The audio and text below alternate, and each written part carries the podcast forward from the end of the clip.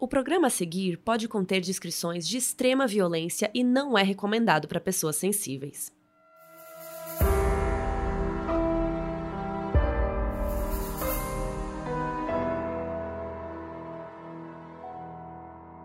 Esse episódio é a segunda parte da história de Nicole Brown e Ron Goldman e o julgamento do astro O.J. Simpson. Se você não ouviu o episódio anterior, ouça e depois volte para esse. Anteriormente,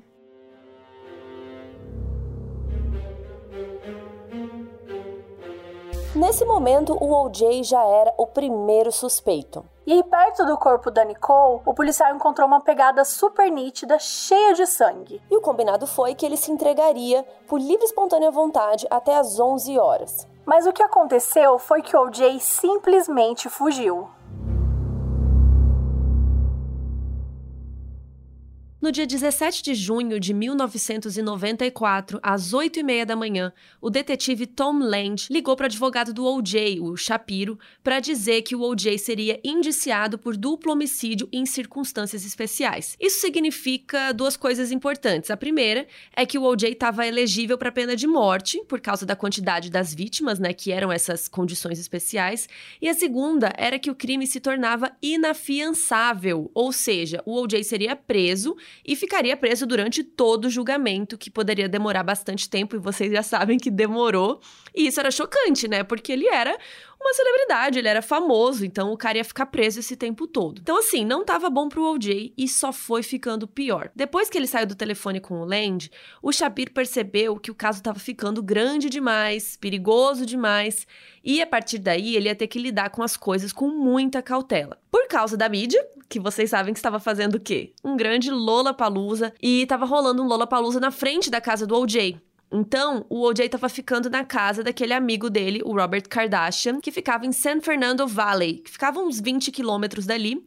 Então, o Shapiro pegou o carro dele e foi para lá, sem avisar o Kardashian antes, com medo do OJ fazer alguma coisa, enfim. Ele ficou sabendo que o OJ foi indiciado e correu lá na casa do Kardashian. Chegando lá, o Shapiro e o Robert acordaram o OJ falando que ele precisava se entregar. Só que o OJ ficou enrolando tal e o tempo foi passando. E além do Kardashian, quem tava lá, né, acompanhando o OJ era a Paula Barbieri. É uma modelo que na época ela era namorada do OJ. E lembra que a gente comentou que o OJ e a Nicole ficavam indo voltando eternamente? Só que assim, enquanto eles estavam separados, ele também conheceu a Paula. E o relacionamento deles também era meio assim, sabe? Ia e voltava eternamente. Só que assim, a Paula ela não acompanhou o OJ por muito tempo. Inclusive, ela até chegou a depor falando que tinha terminado o relacionamento no dia 12, que foi o dia que aconteceram os crimes. Em um determinado momento desse dia, o OJ subiu, assim, saiu da sala e Robert Kardashian foi atrás dele e encontrou dentro do quarto da Chloe que é a filha do Robert Kardashian, que na época tava com 13 anos. Sim, gente, da Khloe Kardashian, que na época, enfim, não era a Khloe Kardashian, mas hoje a gente conhece. E o Jay tava ali no quarto olhando as fotos dos filhos dele com a Nicole. Ele tava com uma arma enrolada numa toalha, segurando assim, e aí o Kardashian ficou mega nervoso, né? Ele se ajoelhou, pegou as mãos do OJ e começou a rezar. E assim que ele terminou a oração, o OJ disse: Eu vou me matar. O Kardashian falou: Jay, não faz isso, pelo amor de Deus, isso aqui é o quarto da minha filha. Eu nunca poderia entrar nesse quarto de novo. Minha filha, como que minha filha vai dormir nessa cama, sabendo o que aconteceu aqui, né? Inclusive, esse momento é até mostrado na série American Crime Story, né? Que é uma cena que inclusive tem o Ross de Friends que interpreta o, o David Schwimmer interpreta o Robert Kardashian, que eu acho que inclusive foi um casting perfeito, assim. Aliás, a gente vai comentar depois da série, né, que o casting é perfeito, o elenco. Mas enfim, tem essa cena lá e tal. Então, isso rolou de verdade. E aí foi chegando perto das 11 horas, que era o horário combinado, e nada do OJ dar um sinal de que realmente ia.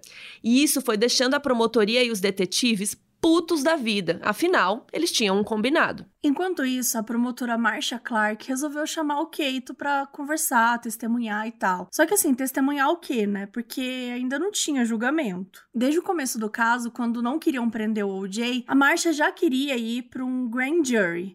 O que é o grand jury? É um tipo de audiência que a defesa não participa. Então, só a promotoria apresenta, né, provas e testemunhas e tal para um grupo de jurados decidir se eles podem indiciar alguém com um crime. Então, assim, resumidamente, é, a promotoria está apresentando, ó, oh, tem isso, aconteceu isso, é, tem isso aqui contra essa pessoa, algumas provas, evidências, nananã, e os jurados, tá, beleza, dá para acusar. Aí depois que tem o julgamento mesmo. E nem todos os estados americanos usam isso, tal. A maioria vai direto para uma audiência preliminar, que é o preliminary hearing, que é a mesma coisa, só que a preliminar tem a defesa e um juiz e é aberta ao público.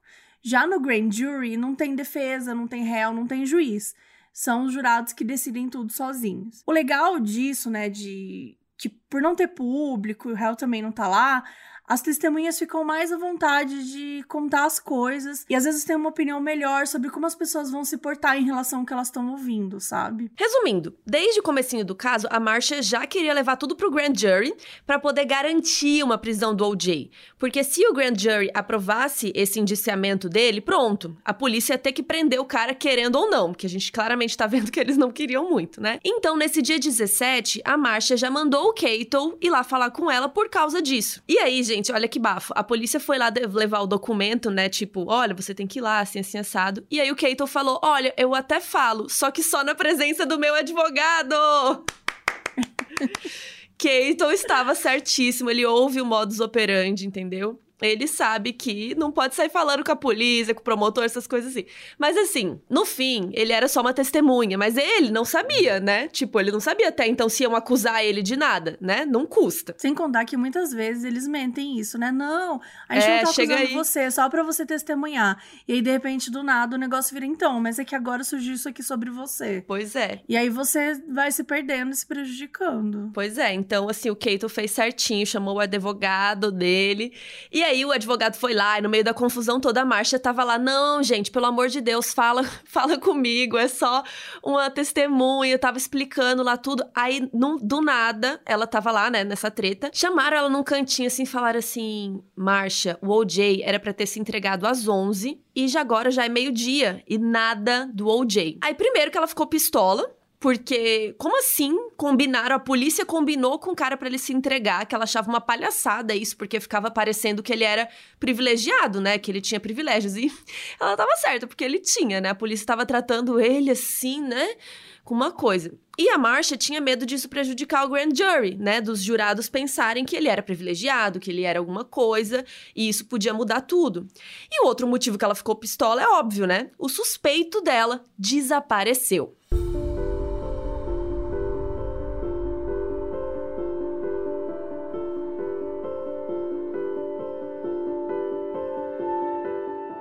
Tá, um pouco depois do meio-dia, uma viatura chegou na casa do Kardashian para pegar o OJ e tinha até um helicóptero da polícia sobrevoando, tal, espaço, acompanhando tudo de cima. Mas, gente, eles procuraram pela casa toda e assim, cadê o OJ? Ele tinha sumido. O Shapiro ligou pra Marcha, falou que estavam indo, que eles estavam só resolvendo umas coisas, que estava sendo examinado por médicos que ele estava muito deprimido, que ele não podia correr o risco do OJ fazer algum ato suicida. E a Marcia tava pistola, porque eles tiveram a semana inteira para se organizar e agora de repente rolando tudo isso, sabe? E ela disse que ele tinha meia hora para ligar para ela falando que o OJ já tinha saído de casa. Do nada o Shapiro ligou de novo e começaram a rolar várias ligações. Aí o Shapiro falava que ia demorar um pouco mais, que ele precisava de mais uma hora, pipipipopopó. Eis que ele passa o telefone para um psiquiatra forense que tava lá, que era o Sol Fersten. E aí a Marcia falou que tava indo para lá pro médico falar onde era a casa e o cara ficou meio que enrolando ela, daí ela basicamente começou a dar uns berros. Ela falou assim: "Doutor, melhor você parar de ficar brincando. Você entende que vocês estão obstruindo a justiça? Isso é uma acusação criminal e eu não acho que você precisa disso na sua ficha, né?" E assim, na verdade, é que nem mesmo o Shapiro, ou o Kardashian, ou esse cara aí, ninguém sabia onde o OJ tava. E, obviamente, nem a polícia que fez uma coletiva de imprensa para dizer que ele estava desaparecido e que ia ser encontrado de qualquer jeito que fosse. Então ele basicamente era um fugitivo. O OJ tinha deixado uma carta no quarto onde ele estava lá na casa do Kardashian, e quando o Kardashian e o Shapiro leram a carta, ficou muito parecendo que era uma carta suicida. Mas eles não entregaram a carta para a polícia e decidiram, tipo, vamos ver, vamos esperar o que, que, que, a gente faz com isso. Então, todo mundo que estava lá na casa começou a teorizar, né, tipo, onde tá o OJ? E ainda, o amigo dele dele também tinha sumido. O El Cowlings, o AC, que era super amigo do OJ, era super parecido com o OJ, até servia de dublê às vezes quando o OJ queria despistar fotógrafos e tal. Então ele também tinha sumido. Pensaram que o OJ podia se matar no túmulo da Nicole ou no campo de futebol da antiga universidade dele. Enfim, O negócio é que o cara tinha sumido e enquanto isso o Shapiro jurava de pé junto pra marcha, né, pro promotor, para todo mundo. Gente, eu não sabia que ele ia fugir. Não, não, calma. E assim, o promotor de justiça falou pra imprensa mais uma vez que tava atrás do OJ, que era para ele se entregar. Então, depois de quebrar muito a cabeça de entender, o Shapiro decidiu fazer o mesmo. Bora fazer uma coletiva de imprensa. Gente, olha, olha o circo que estava acontecendo. Mas enfim, basicamente é: vamos fazer mais uma coletiva de imprensa e marcou lá para 5 da tarde daquele dia. E no começo da coletiva, o Shapiro pediu pro OJ se entregar tentou deixar claro que não tinha nada a ver com a fuga. Gente, ele queria sempre queria aparecer, tirar o dele né? da reta. Não, e tirar o dele muito da reta, porque assim, Tem nada a ver com querendo isso. ou não, ele era um cara muito famoso, né? E tipo, ele sempre fazia esses acordos e nunca tinha dado problema, sabe? Da pessoa sumir assim. Então ele, tipo, tava perdendo muitos pontos ali com a polícia de Los Angeles por ter deixado o Jay sumir. Né? Tipo, meu, você é advogado do OJ. Como que o cara foge dentro da casa e, e ele... você não sabe onde ele tá? Ele é famoso, sabe? é o OJ Simpson. Tipo, Gente, como é assim o, o cara Simpson, sumiu? Exato, exato. Não, era bizarro. E ele meio que começou a falar isso: olha, é, OJ, por favor, se entrega, mas eu não tenho nada a ver com isso, aí, gente. mas eu, assim, sou advogado dele, mas eu não tenho nada a ver com isso.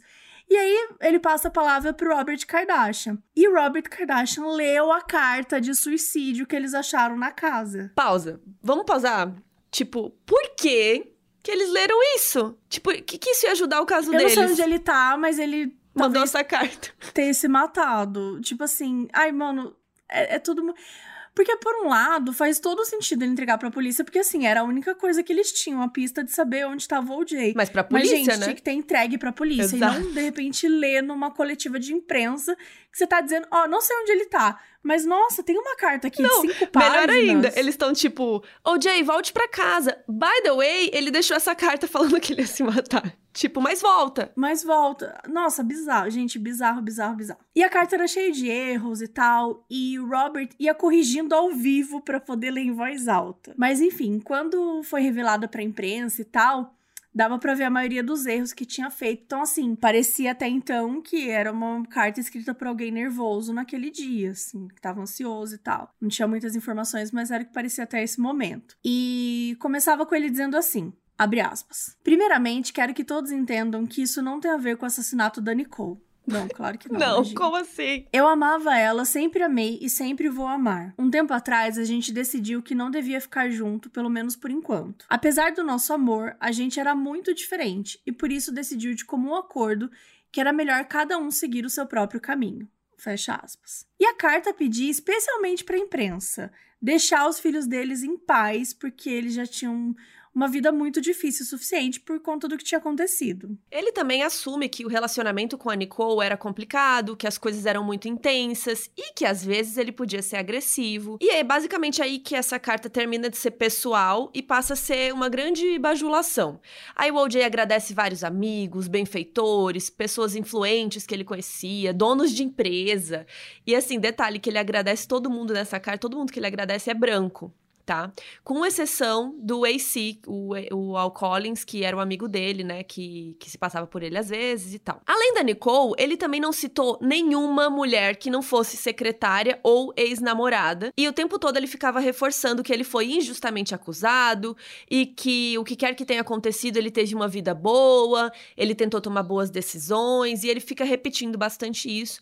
A carta termina pedindo para que as pessoas se lembrassem do verdadeiro OJ e não daquela pessoa pessoa perdida. E uma coisa curiosa e bizarra é que ele assinou a carta como OJ, né? Mas dentro do O tinha uma carinha feliz desenhada tipo, dois pontinhos e, um, e, uma boquinha, assim. A Marcia Clark comenta no livro dela, que a gente vai falar mais pra frente, o quanto que ela achou aquela carta absurda. Pô, duas pessoas morreram, os filhos dele estavam sem mãe, e tudo que ele fala na carta é sobre ele mesmo, a mídia e os amigos do golfe. E ela ficou puta, né? Porque ela acreditava sim que ele tinha cometido aquele crime horrível, só que na carta ele tava meio que fazendo de vítima. E aí ficou também essa coisa de que ele teria se suicidado. Robert Kardashian leu essa carta assim com profundo pesar, sabe? É tipo bizarro. Mas, mas, mas o que acontece? A polícia conseguiu localizar o OJ, por conta do, das torres, o celular dele estava ligado e tal. E aí também foi localizado pelo helicóptero. Então, assim, duas horas depois dessa coletiva de imprensa,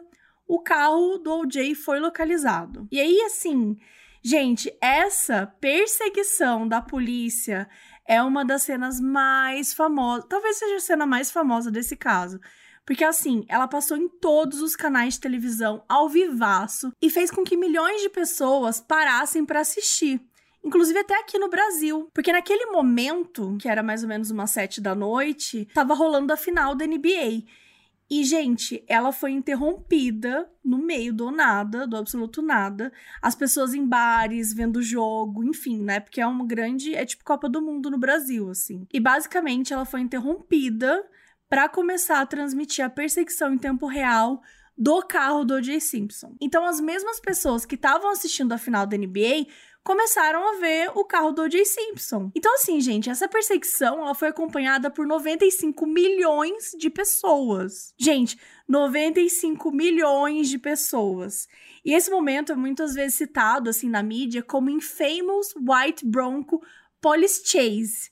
Ou seja, a perseguição da polícia ao carro branco da Ford, né, que tem esse que chama Bronco que era esse carro que ele tava. E o que, que, as pessoas acompanharam, né? Era esse Ford Bronco fugir das viaturas da polícia pelas rodovias interestaduais da Califórnia, seguindo em direção a Brentwood, o bairro onde ficava a casa dele lá de Rockingham. Ou seja, ele tava meio que no caminho voltando para casa. Uma coisa doida é que o carro do O.J. Simpson era igual a esse, mas não era o mesmo. Inclusive, até noticiaram que esse era o carro do O.J. Só que este carro era igual, era do amigo dele, do AC, o dublê, o amigo dele que tava com ele. O carro mesmo, o do O.J., tinha sido apreendido para coleta, porque tinha sangue e tudo mais. Então, o OJ não tava com esse carro.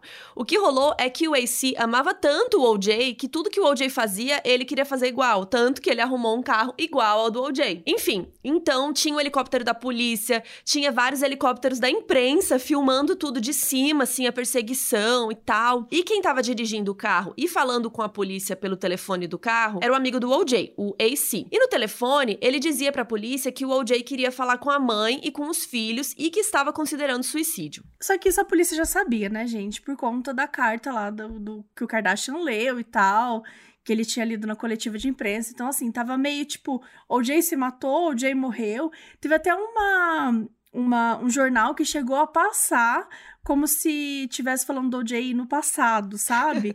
como se ele já tivesse realmente morrido. E aí, do nada, corta, tira da NBA, coloca a perseguição. Então, assim, Sabe, tava um negócio assim bizarro, muita coisa acontecendo ao mesmo tempo. E as pessoas que passavam por ele assim na estrada começaram a parar para usar o telefone das estradas para avisar a polícia, sabe? Tipo, ah, ele acabou de passar pelo trecho tal. Isso quando ele ainda era considerado foragido. Porque quando começou a mostrar a perseguição na televisão e tal, aí não precisava as pessoas avisarem, porque todo mundo, né, os Estados Unidos inteiro tava assistindo. E por saber onde estavam, né, as pessoas começaram a aglomerar, tipo, nos viadutos, onde sabia que ele ia passar, né, até chegar, é, voltar para casa dele. E aí as pessoas ficavam gritando. Pessoas chegaram com cartazes, virou mini vários mini Lollapaloozas, assim, sabe? Nos lugares que ele ia passando. Porque a televisão falava, olha, ele tá voltando pra casa dele, ele tá voltando pra casa dele.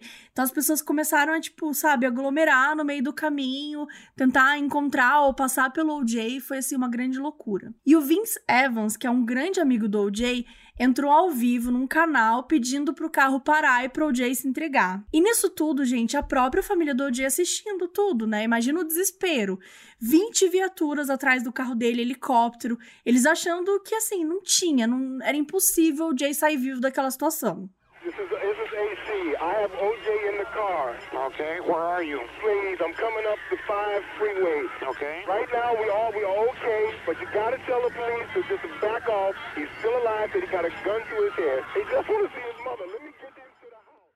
Essa é a famosa hora que o AC que tá dirigindo o carro diz: é, aqui é o AC, eu tô com o OJ dentro do carro. E ele diz que o OJ tá apontando a arma pra cabeça, pede para as viaturas se afastarem, que ele só quer falar com a mãe dele e que eles estão indo pra casa dela. E assim, né, aquele espetáculo, aquela confusão e todo mundo acompanhando. Então era impossível ele se esconder ou fugir. Toda a atenção estava voltada para uma única pessoa o O.J. Simpson. Depois, gente, isso até virou um marco na vida das pessoas que todo mundo pergunta assim, tipo, Mabê, onde você tava no dia que o O.J. fugiu, sabe? Porque passou na televisão, então todo mundo lembrava daquele momento, sabe? A gente era muito pequena, eu tinha quatro anos. Não, quatro anos, é 94, né? Eu tinha, é, eu tinha uns seis anos. Eu já tinha nove anos. É, então eu não lembro onde eu estava esse dia, mas é, eu tenho amigos mais velhos que lembram que começou, tipo, na Globo, sabe?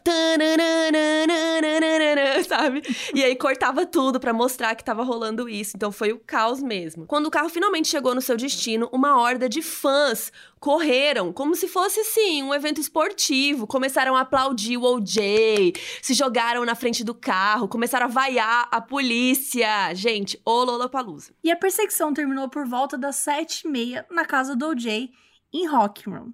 Depois que uma equipe de negociações conseguiu convencê-lo a não se matar e se entregar.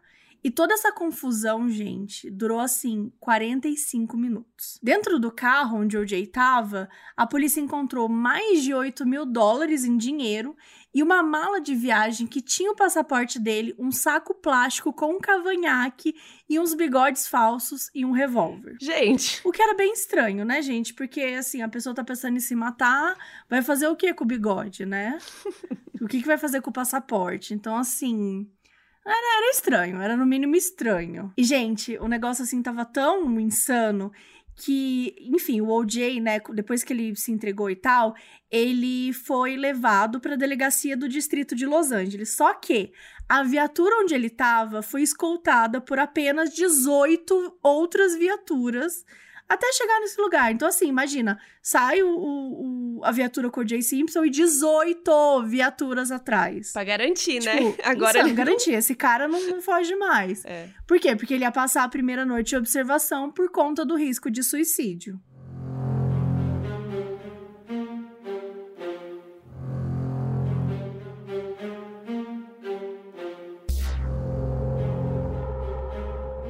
No dia 20 de junho, o OJ ficou pela primeira vez na frente de uma juíza para ouvir as suas acusações, que era a de homicídio duplo em circunstâncias especiais, e ele devia ficar preso sem opção de sair com fiança. Essa audiência durou só uns 15 minutos, ele disse que ele era inocente e ficou decidido que a audiência preliminar, que ia decidir né, se a promotoria tinha um caso, pipipi, popopó, ia ser no dia 30 de junho, ou seja, dali a 10 dias. Mesmo assim, rolou o grand jury para validar essas acusações da polícia. Mas assim, por que que fazer o grand jury se já ia ter a preliminar, né? Então, eu fui atrás para tentar explicar isso para vocês. O que que rolou? A Marcia achava que ela tinha mais chances de conseguir um indiciamento no grand jury, então era melhor garantir. E se rolasse, beleza, podia até cancelar a audiência preliminar, porque já teria, né, já estaria resolvido. Então, 10 dias antes da audiência preliminar, rolou o grand jury. Detalhe que normalmente a promotoria tinha semanas para se preparar, para falar com as testemunhas, várias vezes falar com a mesma testemunha. Só que como já tinha uma data marcada para audiência preliminar, ela não queria misturar Imagina, uma testemunha indo no grand jury, daí depois vai na preliminar, ia ficar uma bagunça. Então ela falou: vou começar logo com esse grand jury. Daí o Kate testemunhou e ele contou várias coisas, inclusive que o OJ era um cara mega ciumento que eles chegaram em casa lá do McDonald's umas 9h45 da noite, o que era 15 minutos mais cedo do que ele tinha comentado antes. Então, assim, teria 15 minutos a mais, né, para o Jay cometer o crime. Ele também contou que quando o Jay chegou em casa naquela noite, né, que ele saiu para ver o barulho lá fora que rolou na casa dele, e aí ele viu uma bolsa, uma mala escura do OJ. E essa mala nunca foi encontrada em nenhum lugar pela polícia. E outra testemunha super importante é uma mulher chamada Jill Shively. A Jill tinha visto o OJ super apressado lá no Ford Bronco, mais ou menos na hora do assassinato, e cruzou vários semáforos que estava com sinal vermelho no bairro e tal, seguindo na direção da casa dele. Ela disse que ela tinha saído de casa às 10h45 e ela tinha certeza do horário porque ela queria chegar numa lojinha de conveniência que fechava às 11 da noite. Então ela saiu super apressada, olhando pro relógio para ver se dava tempo. E aí ela falou que ela reconheceu o cara do carro na hora. E era o Jay Simpson, ele parecia bem bravo, assim. Só que além de estar ali, né, dando testemunho para eles, a Jill deu uma entrevista para um programa de TV que pagava uma graninha para as pessoas darem entrevistas. Além da entrevista, tinha aparecido um cara falando que a Jill era super mentirosa, que devia dinheiro para ele. Então, assim, a Marcia Clark, gente, pense numa mulher que ficou pistola. Inclusive, a gente podia falar pra Nath, nossa editora, já gravar essa frase assim: a Marcia Clark ficou pistola. Porque a gente vai falar isso o, o episódio inteiro. A Marcia Clark sempre tá pistola, viu, gente? E aí, o que, que a Marcia fez? Ela desacreditou a própria testemunha para dar o exemplo. Sim, ela tirou a Jill das testemunhas. Por quê? Porque aceitar dinheiro dos tabloides para dar entrevista tirava a credibilidade da pessoa.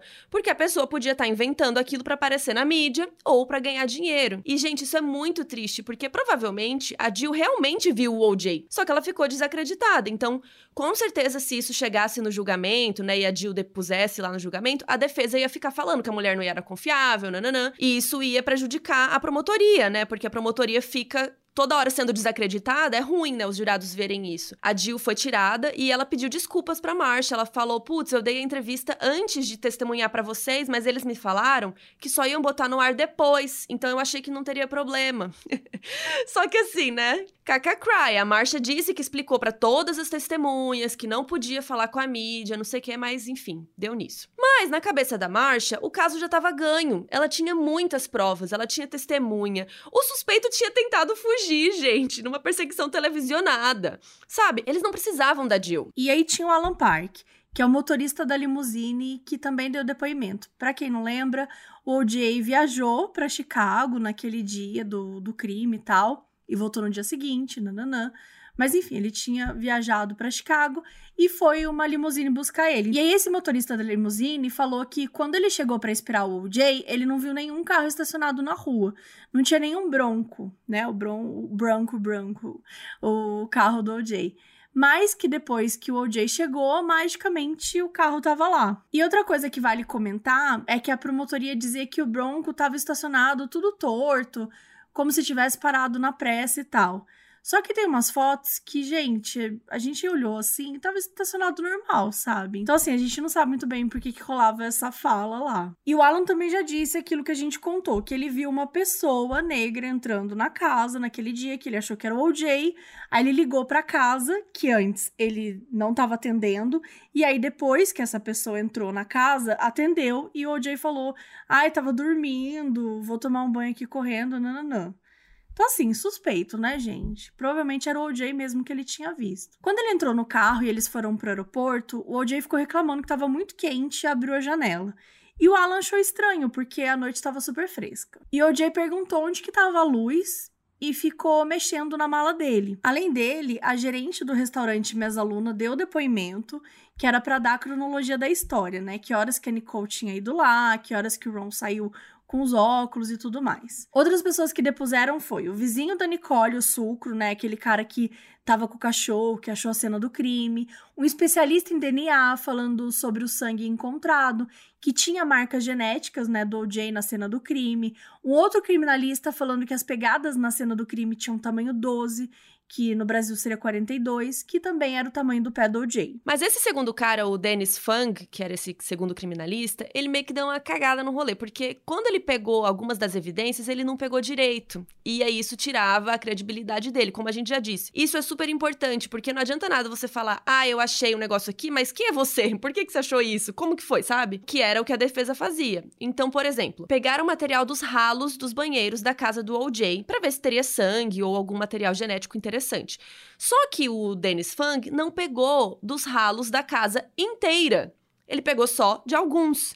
Daí você pensa, tá, mas qual o problema? O problema é que, digamos que dê positivo para algum material genético no ralo do banheiro do OJ, que seja, sei lá, sangue. Como que eles vão provar que isso só tinha no banheiro do OJ? Sabe? Como que eles vão provar que, sei lá, tipo, na verdade isso era algo que tinha no ralo da casa inteira, que não é sangue? Enfim, de novo, né?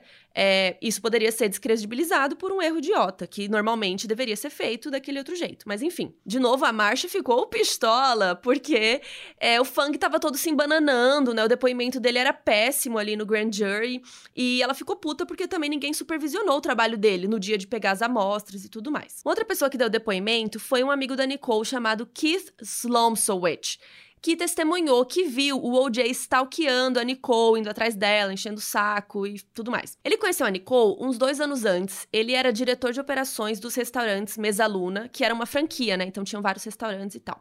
Então ele gerenciava tudo.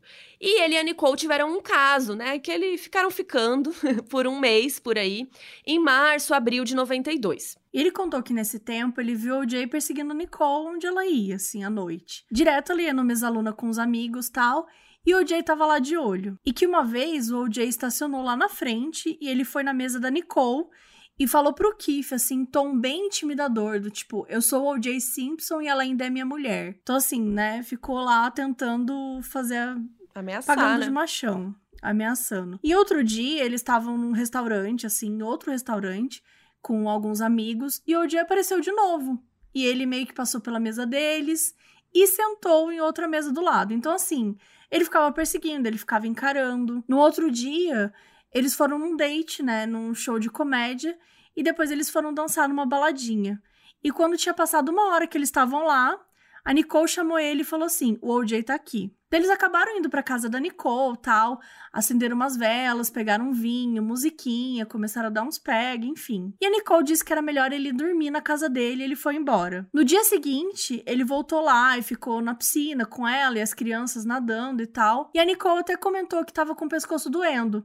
Daí o Keith tava fazendo uma massagem no pescoço dela, de boa, enquanto eles ainda estavam na piscina. Gente, daí o OJ brotou tipo, literalmente brotou do lado deles. O Keith falou que nem tinha visto, tipo, de onde ele veio, assim, puf! E aí o OJ disse: Eu não acredito nisso, olha o que vocês estão fazendo, as crianças estão aqui na piscina. Eu vi vocês ontem à noite. Eu não acredito no que vocês fizeram dentro de casa. Eu vi vocês, eu vi tudo que vocês fizeram. Ou seja, quando eles estavam lá transando no dia anterior, o OJ devia estar escondido em algum arbusto e ficou assistindo tudo, gente. Quanto que isso é creepy, meu Deus. Então, assim, o OJ pediu pra falar com a Nicole sozinhos, né? Eles dois sozinhos. E o Keith saiu, ficou ali esperando. Eles conversaram e quando o OJ voltou, ele apertou a mão do Keith e disse: Sem ressentimento, certo? Eu sou um homem muito orgulhoso. Tipo, oi? Enfim, o grand jury foi durando uns dias, vários depoimentos e tal, e na quinta noite, no dia 23 de junho, a Marcia estava satisfeita, ela falou, acho que tá legal, e ela já começou a escrever o argumento final que ela queria dar na sexta, que era o dia seguinte. Então a Marcia foi na sala de uma colega e a mulher tava olhando pra TV com uma cara de chocada. Num programa estavam exibindo o áudio de uma ligação da Nicole pra polícia acusando o OJ de violência doméstica, aquela mesma ligação que a gente tocou aqui no episódio passado. E de novo o que aconteceu? A Marcia ficou pistola. Primeiro que ela achou que não tinha essas fitas, né? Assim, ela sabia das ligações, mas ela achou que eles deletavam as fitas. Só que a imprensa descobriu que tava cavucando tudo naquela época, né? E aí a imprensa descobriu que o escritório da promotoria do caso antigo de violência doméstica tinha feito uma cópia. E a imprensa abriu uma petição para liberarem a fita e tinha dado nisso. Em uma hora, o áudio da ligação explodiu, né? Tava em todos os lugares e a promotoria começou a receber um monte de ligação enfurecida. E a maioria era defendendo o OJ, gente. Pasmem. Ou não pasmem, né? Porque assim, a gente sabe como essas coisas funcionam. E era, e era nos anos 90, era pior ainda. Mas basicamente eles estavam colocando a culpa na promotoria, falando que eles estavam difamando o cara, sabe? Como se tivesse sido um golpe sujo que a promotora fez. E óbvio que o Shapiro, né, o advogado do OJ, já mandou um requerimento pro grand jury não ouvir a fita, porque, gente, ia prejudicar o cliente dele, né? Porque, de acordo com ele, tinha rolado uma má conduta da promotoria. Então, assim, rolou uma audiência separada para isso na sexta-feira. E, gente, o Shapiro desceu o pau. Só que umas horas antes, o conselheiro do grand jury viu uns jurados comentando, assim, sobre a fita da polícia isso ferrou tudo. Se eles conseguissem uma acusação no grand jury, logo logo isso poderia ser rebatido e tal, com base nisso, né, que os jurados foram influenciados pela mídia. Então o promotor chefe do rolê decidiu assim acabar com o grand jury. Fim, acabou.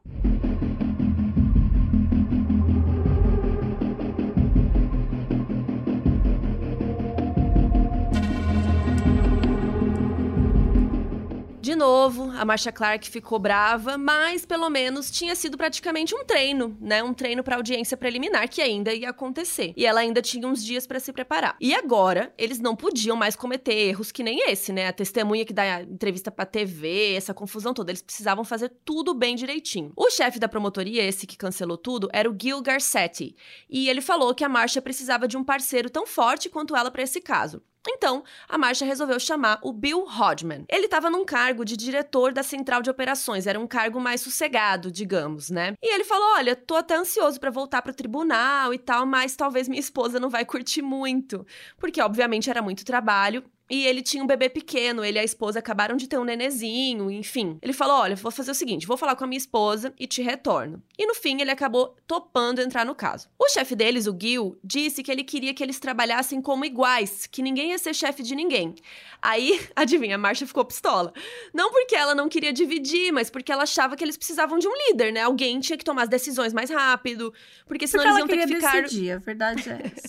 Também, né? Mas assim, realmente ela tinha razão, porque não dá para ficar argumentando sobre cada mini coisa, né? Tem coisa que tem que ser mais rápido. Mas o Bill, o novo parceiro dela, chamou ela num canto e falou: Relaxa, Marcia, eu tô contigo, o caso é seu, fica tranquilo. E aí, no sábado, dia 25, a Marcia se reuniu com o Bill e uma galerona, gente. Mais de 15 pessoas, um monte de especialista para mostrar tudo que tinha. E ela resumiu tudo e falou assim: ó, o caso vai ser sobre sangue. Porque eles tinham sangue do OJ, do Ron, da Nicole, as pegadas de sangue do tamanho do OJ, o sangue da luva na casa do OJ. Tinham mais testes que os resultados ainda estavam para chegar. Tinha touca encontrada na cena do crime que iam testar para ver se tinham cabelo. E todos discutiram bastante, perguntaram mil coisas para Marcha e eles começaram a desenhar uma estratégia eles decidiram pedir um novo mandado de busca lá na casa do OJ. E nesse dia, eles acharam aquela carta que o OJ tinha mandado para Nicole, falando que ia denunciá-la para a Receita Federal. Lembra que a gente contou que ele começou a ameaçar ela colocou a casa para alugar e foi atrás de outra e tal. Só que eles não tinham isso escrito no mandado. Então era meio complicado para saber se eles podiam pegar aquilo como prova, porque depois ia poder ser contestado mas eles resolveram pegar mesmo assim. Isso porque o OJ falava que o divórcio com a Nicole foi super amigável. E esse papel provava que não era bem assim. Também acharam uma luva preta da mesma marca que as luvas encontradas na cena do crime, o que afirmaria que o OJ gostava daquela marca e usava aquela marca de luvas, né? Tipo, o OJ e o assassino usam a mesma marca de luvas. Que coincidência, né? Mas enfim. Em outra reunião com o Bill e vários especialistas, né, todo mundo, o Bill contou que mais uma testemunha tinha vendido a sua história para um jornal, gente. Eles sabiam que a arma do crime tinha sido muito provavelmente uma faca como já dissemos, e a polícia descobriu que uns dias antes do crime, o OJ tinha comprado uma faca estileto, que é um tipo de faca que tem a ponta bem fininha, assim, que permite uma penetração fácil e profunda, justamente como as vítimas estavam, né, tinham sido encontradas. O vendedor da loja, o José Camacho, tinha falado isso pra polícia, que o OJ tinha comprado essa faca, e ele também tinha testemunhado lá no grand jury. E aí ficou de novo aquele dilema, né? Apresentamos a testemunha, tiramos a testemunha, puta que pariu, né, gente? Só que, assim, nesse caso o dilema era maior, porque por mais que o cara falasse que ele comprou uma faca, ninguém tinha achado essa faca.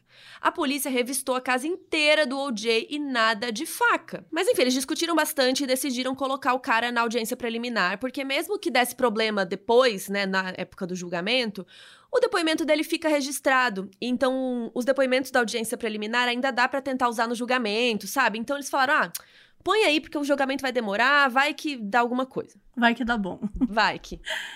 e aí, nesse mesmo sábado, no dia 25 de junho, o Shapiro, que é o principal advogado de defesa, a gente tá falando, gente, Shapiro, Shapiro, Shapiro, pensa num canastrão. Reuniu vários outros advogados conhecidos e tal para pedir conselho sobre o que fazer. E todos que foram chamados concordaram em ajudar. Não porque eles se importavam com o Jay, gente, mas porque qualquer advogado criminal em Los Angeles queria participar, nem que se fosse um tiquinho assim daquele caso que tava bombando, né? E também puxar o saco do Shapiro, que era super influente e tal.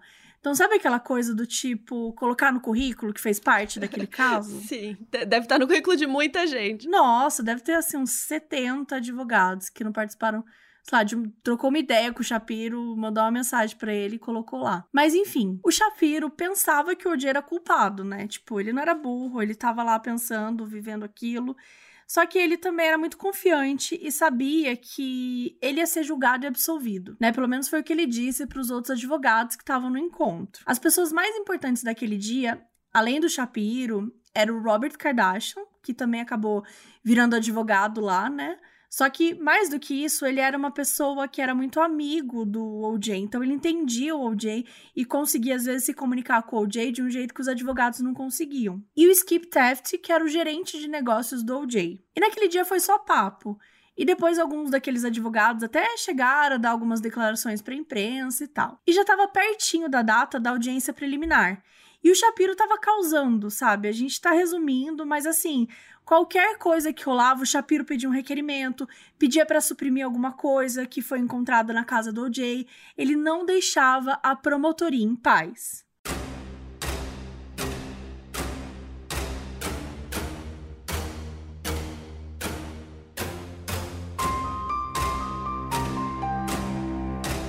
A audiência preliminar do O.J. Simpson aconteceu no dia 30 de junho. Lembrando que essa audiência é para a promotoria apresentar o caso para um juiz que ia decidir se o caso tem provas suficientes para ir para o júri depois, né, que aí é o julgamento mesmo. E lembrando também que eles filmavam tudo, exibia na TV ao vivo, tava lotado de gente, jornalista, câmera, o Lola Palusa lá dentro do tribunal. Nessa audiência o O.J. foi. E aqui ele já não aparecia mais com aquela cara de desesperado, de confuso, né, que ele tinha aparecido antes. Agora ele tinha outra imagem. Ele estava bonito, bem vestido, estava calmo.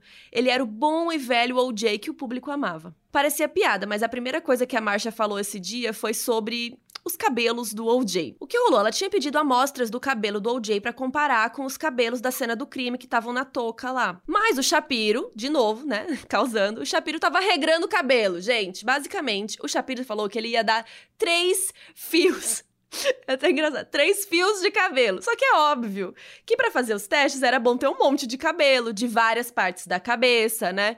Então lá foi a Marcia explicar isso, nananã, e ela pediu 100 fios de cabelo. 100, 100. E aí vinha o Shapiro falar, mas o meu criminalista disse que três fios era show, era suficiente. Aí ficava nessa. Gente, mas imagina alguém querer arrancar 100 fios do seu cabelo. Eu fiquei pensando nisso. Tipo, eu ia querer bater na pessoa. É muito. Essa cena tem na série, né? Só que essa cena é feita com. Não é feita com Shapiro. É, acho que para tentar causar uma grande coisa, assim, eles colocaram o Johnny nessa cena. Só que ele nem, nem. Nessa época ele nem fazia parte do Dream Team e tudo mais. Mas é uma cena, é uma das minhas cenas favoritas da série. Porque ela mostra muito como eles estavam tentando fazer um Cada, cada coisinha, imagina, gente. É, é, super normal você pedir uma amostra de DNA, uma amostra de algum, né, enfim, do, do, do suspeito para você poder comparar com, as, com os vestígios que você tem e tal. Isso é uma coisa muito comum. E aí imagina, tipo assim, sabe, ficar causando um negócio por causa de fio de cabelo. Enfim. Então, assim, a juíza presente, ela decidiu que a promotoria ia ter que apresentar um especialista falando quantos fios de cabelo eles precisavam e lá estava o especialista que disse que precisava de 75 a 100 fios. E o Shapiro então começou a perguntar quem que era esse especialista, de onde ela veio, quais as credenciais, tipo tentando desacreditar a mulher, né? E gente, tudo era uma era assim, era um surto, era um surto. Mas a juíza aceitou e deu 100 fios de cabelo. E aí, beleza, foi isso. Mete a faca no cabelo do. Faca não, né? Deve ser uma tesoura. Uma pinça. Mete o... uma pinça no, no, na cabeça do OJ. Daí o Bill que era o parceiro da marcha, era o momento dele e tal, ele pediu pro vendedor de faca, o José Camacho, né, subir lá para dar o depoimento. E o José disse que o OJ comprou a faca no dia 9 de maio. E no meio do depoimento dele, a juíza saiu da sala e voltou com um envelope assim de papel pardo e dentro dele tinha um objeto. Ela disse que a pedido da defesa, uma pessoa do tribunal tinha entregado e ela disse que abriu o envelope. E aí o Shapiro, né, gente, objection! Protesto, sabe? Ele, tipo assim, ele, cara, não vai abrir, não vai abrir. Mas era óbvio que ali dentro tava tal faca. No fim, gente, eles não abriram o envelope naquele dia e não abriram por muitos meses. E direto a marcha, a promotoria vivia mandando um requerimento, um pedido para abrir o envelope, nananã, e nunca dava em nada. Quando eles finalmente conseguiram abrir o envelope meses depois, realmente tinha uma faca estileto ali dentro. Os advogados de defesa tinham perguntado pro OJ onde que tava tal faca, porque ele realmente comprou uma faca, certo? Isso era certo. Agora, se ele usou essa faca para matar, ninguém sabia. E ele falou: ah, tá numa caixa lá em casa e tal. E aí a defesa disse depois que o Jason, que é um dos filhos do OJ, não é do, dos filhos da Nicole, é um dos filhos mais velhos e tal que ele já tinha. O Jason tinha achado a faca no banheiro do OJ. Depois. A defesa disse que achou essa faca depois do segundo mandado de busca. Ou seja, a polícia já tinha olhado essa casa inteira duas vezes e não achou nada. Daí, de repente, ai, gente, achamos essa faca aqui, né? Falando que tava na casa esse tempo todo. Então fica aí o questionamento para vocês acharem. O que, que, vocês acham? Se já tava lá faca ou se essa faca estava escondida em outro lugar? Fica aí o questionamento. Enfim, de qualquer forma, a Marcia não ligou muito para a faca antes ou depois de abrirem o envelope, porque uma faca pode ser limpa muito bem. A faca você pode, sei lá, atacar na água quente, enfim. Só uma coisa, isso nos anos 90, né? Porque hoje em dia você consegue passar coisa para saber se um sangue já passou por ali. Ah, dá, mas ao mesmo tempo o ponto é que tipo, uma faca dá para você limpar, limpar, limpar, limpar mil vezes e talvez não dá, não vai dar, sei lá, DNA suficiente, sabe? Não vai dar uma prova suficiente de que realmente foi usada no crime. Não é que nem uma arma que você sabe, não, essa bala foi usada deste, dessa arma, nananã. Então, assim, resumindo, mesmo se fosse a faca do crime, talvez eles nunca soubessem se era mesmo ou não. Então, a marcha não ligou muito pro envelope, então a promotoria seguiu apresentando tudo naquele dia, né, porque nem abriu o envelope também. E no final das contas, ficou provado que existia sim um caso muito sólido contra o O.J. Simpson e que ele iria a julgamento.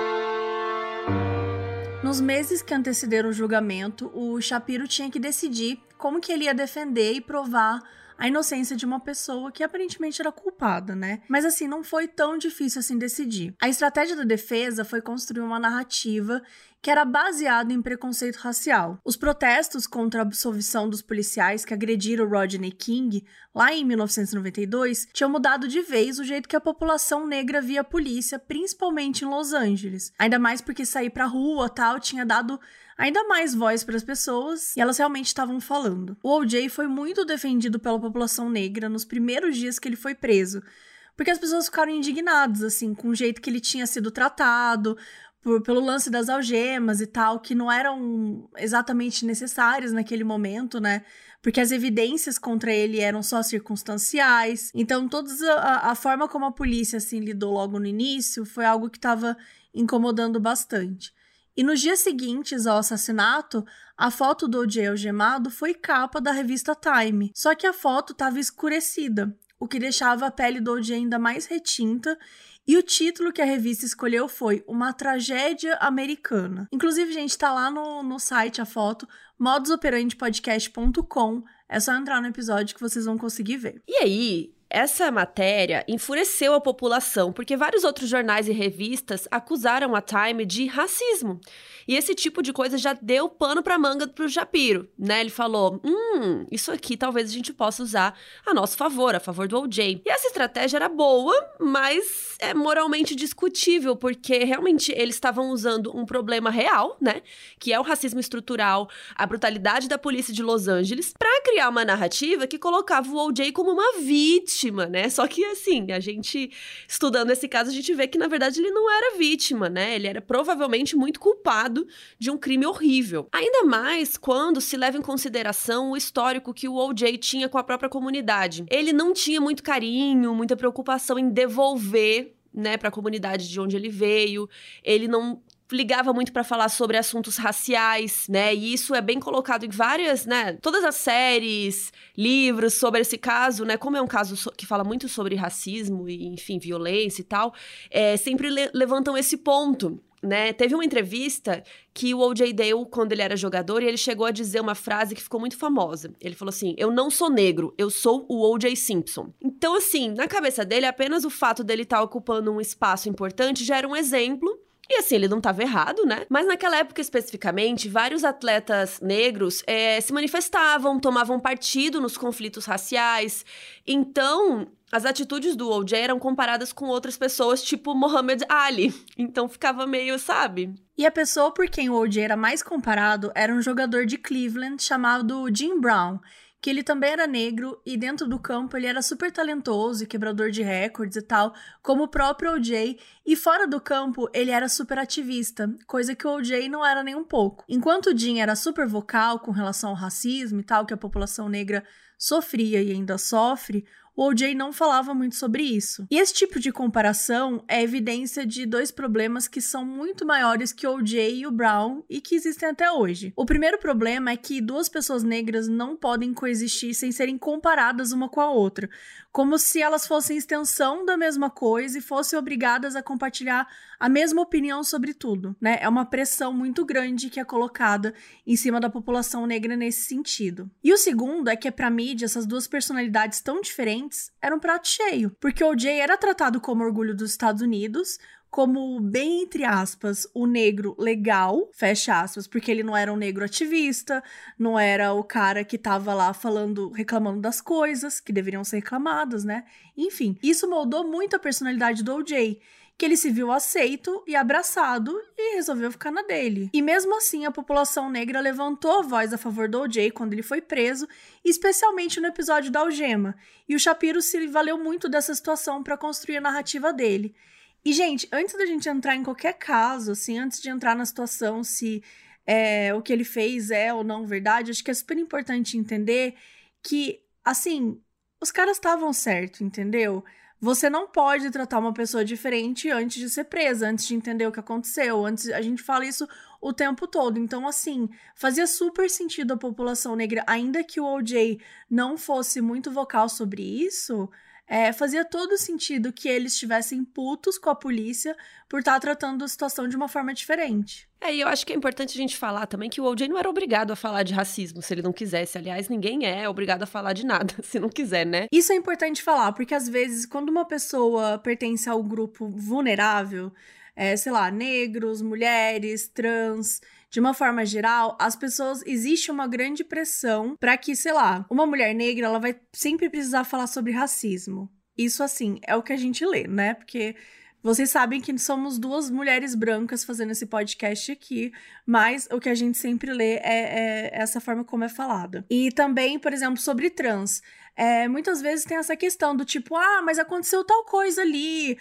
uma trans apanhou, uma trans passou por isso, você não vai falar sobre nada. Muitas vezes essas pessoas é, elas são pressionadas a se pronunciar sobre tudo, sendo que assim, isso também é uma violência né? Você cobrar que, que, essas pessoas se posicionem também é uma violência, porque se elas já estão vivenciando essa violência no dia a dia, por que ainda ficar cobrando e pressionando que elas se pronunciem sobre tudo? Elas também precisam ter vivências positivas, elas também querem ser, fazer coisas normais, elas também querem passar um dia que elas não têm que se preocupar com, com uma coisa tão séria, com entendeu? Notícia, e acho que com, com notícia, ah, você viu tal coisa? Não, não vi, eu tava ali dançando, eu tava ali ouvindo uma música. É, todo mundo precisa viver, todo mundo precisa se divertir então, é uma pressão que é muito pesada, principalmente se você pertence a um, de, um desses grupos vulneráveis. Então, acho que é super importante comentar isso. É, é porque assim, como eu disse, tipo, sempre que a gente fala do caso do OJ, sempre é falado isso, que o OJ não participava da comunidade, que o OJ se achava branco, entre aspas, sabe? Ele queria ser da galera branca até na em American Crime Story, é, do caso do OJ Simpson, claramente.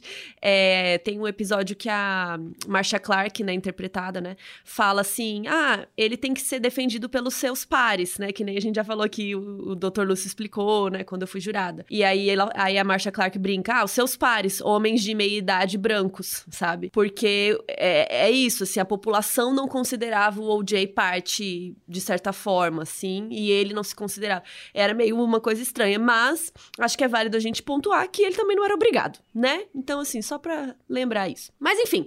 Basicamente, a ideia do, da defesa do OJ era construir na cabeça dos jurados que a polícia de Los Angeles tinha plantado todas as evidências, porque eram muitas, né, pessoal? Então, assim, que a polícia estava armando um grande plano para prender o OJ e que ele era uma vítima do abuso de autoridade policial, inclusive porque ele era negro, né?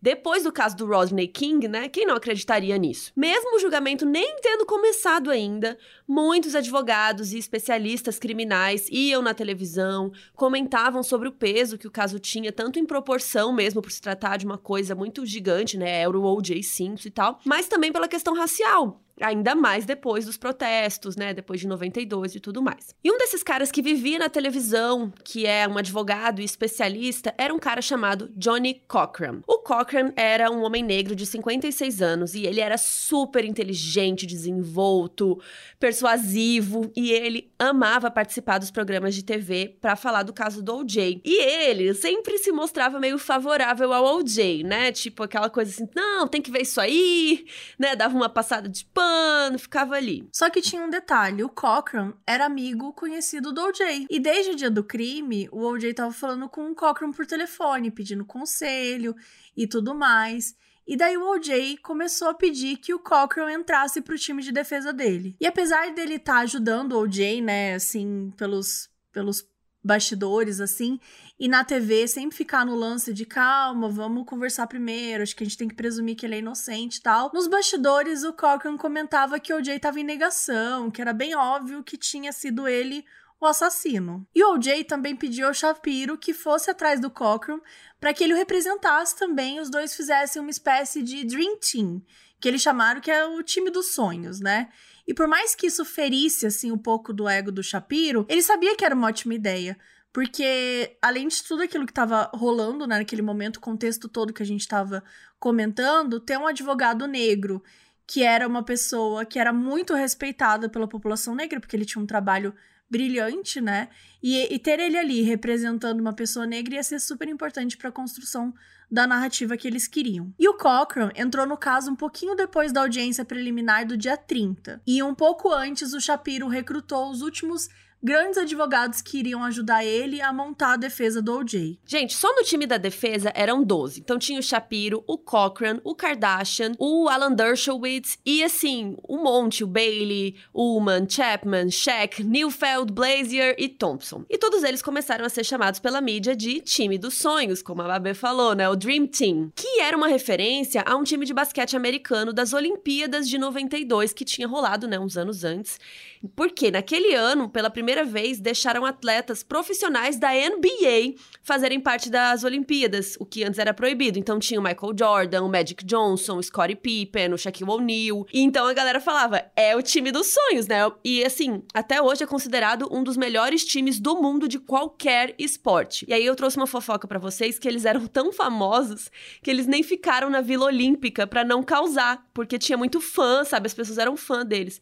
Então eles ficaram em um hotel em Barcelona, que foi onde foi essas Olimpíadas. E caso você esteja se perguntando, spoiler, sim, eles ganharam a medalha de ouro nessa Olimpíadas. Enfim, Dream Team era o time dos advogados dos sonhos, era o mais top dos tops. Só que eles tinham um pequeno problema. O OJ queria se declarar inocente. Se ele se declarasse culpado, né, confessasse, quem sabe consegue uma alegação de insanidade e tal, ele poderia sair em até poucos anos, dependendo da negociação. Mas falar que era inocente e ganhar o caso, será que era possível? Então, depois de muitas reuniões, o time dos sonhos decidiu que eles não deveriam, na verdade, provar que o OJ não cometeu o crime. Isso ia ser um trabalho da promotoria, de provar que ele cometeu. Eles decidiram se focar apenas em causar o caos com petições, questionamentos, refutando provas e testemunhas apresentadas. O grande lance era fazer com que as provas da promotoria fossem excluídas pouco a pouco, seja ou tirando a credibilidade das testemunhas ou das provas físicas, e até tirando a credibilidade da polícia. Para isso, eles muitas vezes usaram racismo, dizendo que o que tinha acontecido era uma conspiração contra o Jay, até porque, enfim, não é como se ele estivesse inventando, né? A polícia era realmente racista. Então, assim, tava tudo a favor dele. Então, eles trabalharam em duas frentes. Uma que elaborava as petições, né? E contestava, ficava. É, furava essas estratégias de acusação e tal. E uma que trabalhava quase que exclusivamente para mídia, fazendo com que cada vez mais a opinião pública, em especial da comunidade afro-americana, ficasse a favor do OJ.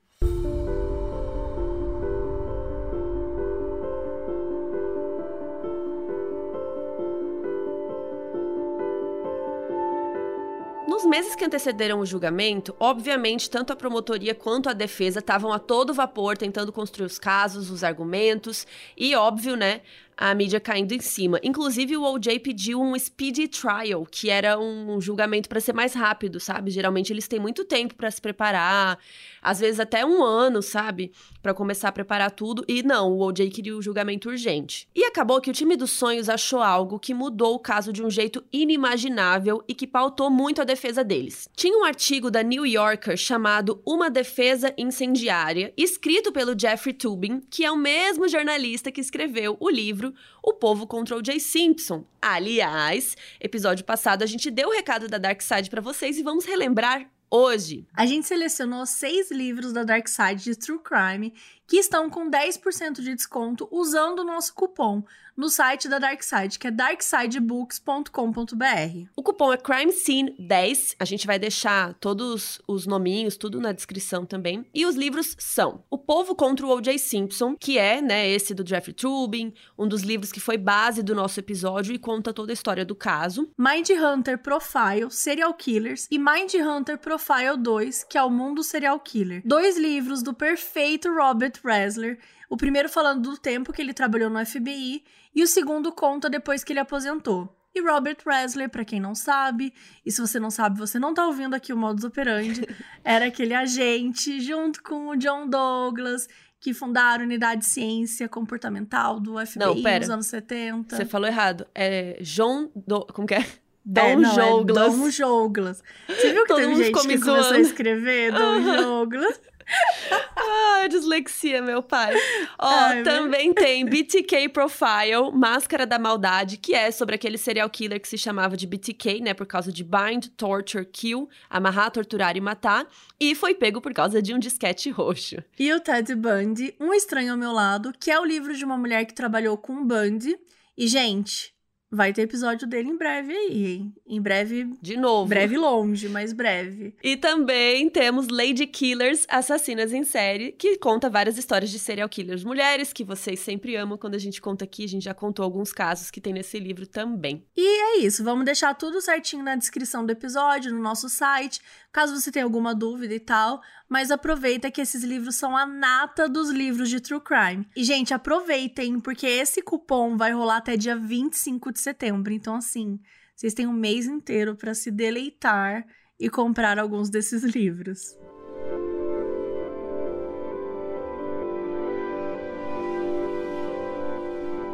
Mas voltando, né, gente?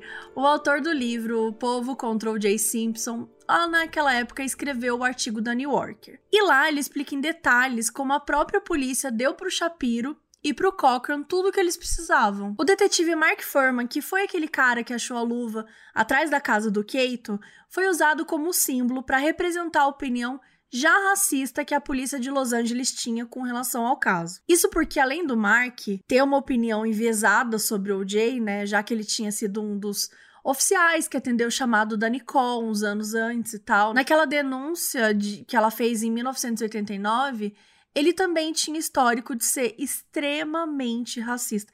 Gente, extremamente racista é um elogio para o que esse homem era. Em 1970, o Mark serviu no Vietnã, nos fuzileiros navais, e em 75 ele saiu do serviço militar porque, segundo ele, tinham muitos, abre aspas, mexicanos, e aí ele usou também a palavra N-word, que é conhecida, que eu não vou falar aqui, que não queriam fazer nada, fecha aspas e saiu de lá direto para a Academia de Polícia de Los Angeles. No livro O Povo contra O.J. Simpson, a tradução oficial da palavra é criolo, mas a palavra que o Mark usou mesmo em inglês é uma palavra extremamente pejorativa e preconceituosa que uma pessoa branca pode usar para chamar uma pessoa negra, um insulto racista, que no tanto que nos Estados Unidos eles nem falam a palavra, eles falam N-word, né? A palavra com N, de tão pesado que isso é. A palavra criolo, usada na tradução brasileira, começou a ser usada no início do processo de escravidão para falar dos filhos de pessoas escravizadas nascidas no Brasil.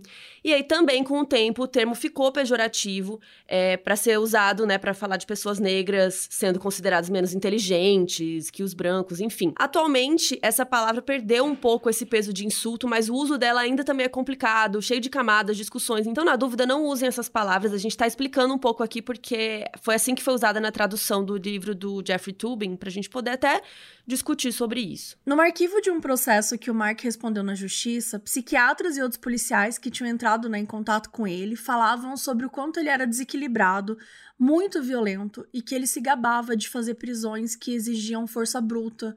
Ele ficava falando que ia quebrar pernas, braços e mãos se fossem necessários. Os advogados de defesa tinham conhecimento desse processo, dessas opiniões que o Mark tinha com relação a pessoas não brancas especialmente negros e latinos, em usar isso até aproveitando do fato de que o Mark foi o cara que encontrou a luva, né? E a luva era uma das principais evidências da promotoria, já que ela tinha amostras de sangue das três pessoas envolvidas, a Nicole, o Ron e o OJ, e também porque ela não estava na cena do crime, né? Ela estava foi encontrada na casa do OJ. Quando a imprensa soube disso e começou a noticiar, ficou certo de que se a promotoria achava que assim, o caso já estava ganho no tribunal, a defesa achava que o caso já estava ganho na opinião pública. Só precisava fazer agora, fazer com que essas decisões todas da promotoria fossem questionadas. Além de ajudar a defesa por motivos óbvios, né, as coisas que o Mark Furman disse ao longo da carreira ainda trouxeram muitas outras consequências, tanto que acabou virando um caso à parte que a mídia chamou de As Fitas Furman. Se você quiser saber mais sobre o que foi descoberto, além de todo esse histórico horrível de racismo, corre lá no nosso Catarse que vai ter um episódio especial contando tudo sobre essas confusões todas da polícia de Los Angeles, sobre as fitas do Mark Furman e muito mais. Então, o episódio ainda não saiu por lá. Então, vocês ainda têm um tempinho para correr lá no Catarse, que é catarse.me barra modus operandi e ouvir esse episódio extra em muito breve. Enfim, por causa dessa descoberta toda da matéria do The New Yorker e do quanto a defesa do OJ usou o nome do Mark para bolar a estratégia, o Shapiro foi processado por difamação em maio de 1995. Sabe por quem? Pelo policial racista, o Mark Furman. Gente, sério. Sério. Esse cara não deveria poder ter direito, direito de, tipo, processar ninguém no mundo. Enfim, eu odeio esse homem. E quem foi advogado do Shapiro foi o Larry Feldman, que também estava ali nas primeiras reuniões sobre o caso do O.J. E o Furman também processou a revista The New York Magazine por 50 milhões de dólares por causa do artigo que chamava ele de policial desonesto e que poderia ter tentado incriminar o OJ. Isso porque, de acordo com ele, o seu advogado, a reputação dele foi manchada por um relatório que era um plano da defesa para atacá-lo como racista. Claro, assim, a defesa inventou que ele era racista. Gente, a reputação dele foi manchada porque você era um lixo, você era um porque lixo. ele existiu que você existia. Meu, cara, é literalmente a reencarnação do Hitler e quer vir aqui falar que, ai, nossa, a reputação foi mancha. Que reputação? Você é um lixo, você é um merda, você é um pedaço de merda. Bom, só que depois que o próprio advogado ouviu as fitas, ele disse que não. Olha só, gente. Ele não poderia mais representar o cliente dele. Por quê? Porque o cliente dele era a reencarnação do demônio. Mas Não que apesar que disso. Disse, calma. essa sou eu. Essa é a Mabê, caso vocês tenham ficado em dúvida. Mas que apesar disso, ele ainda acreditava que o Furman não teria mexido nas evidências do caso O.J. Em outubro de 1995, o Mark, também conhecido como filhote de demônio, desistiu do processo.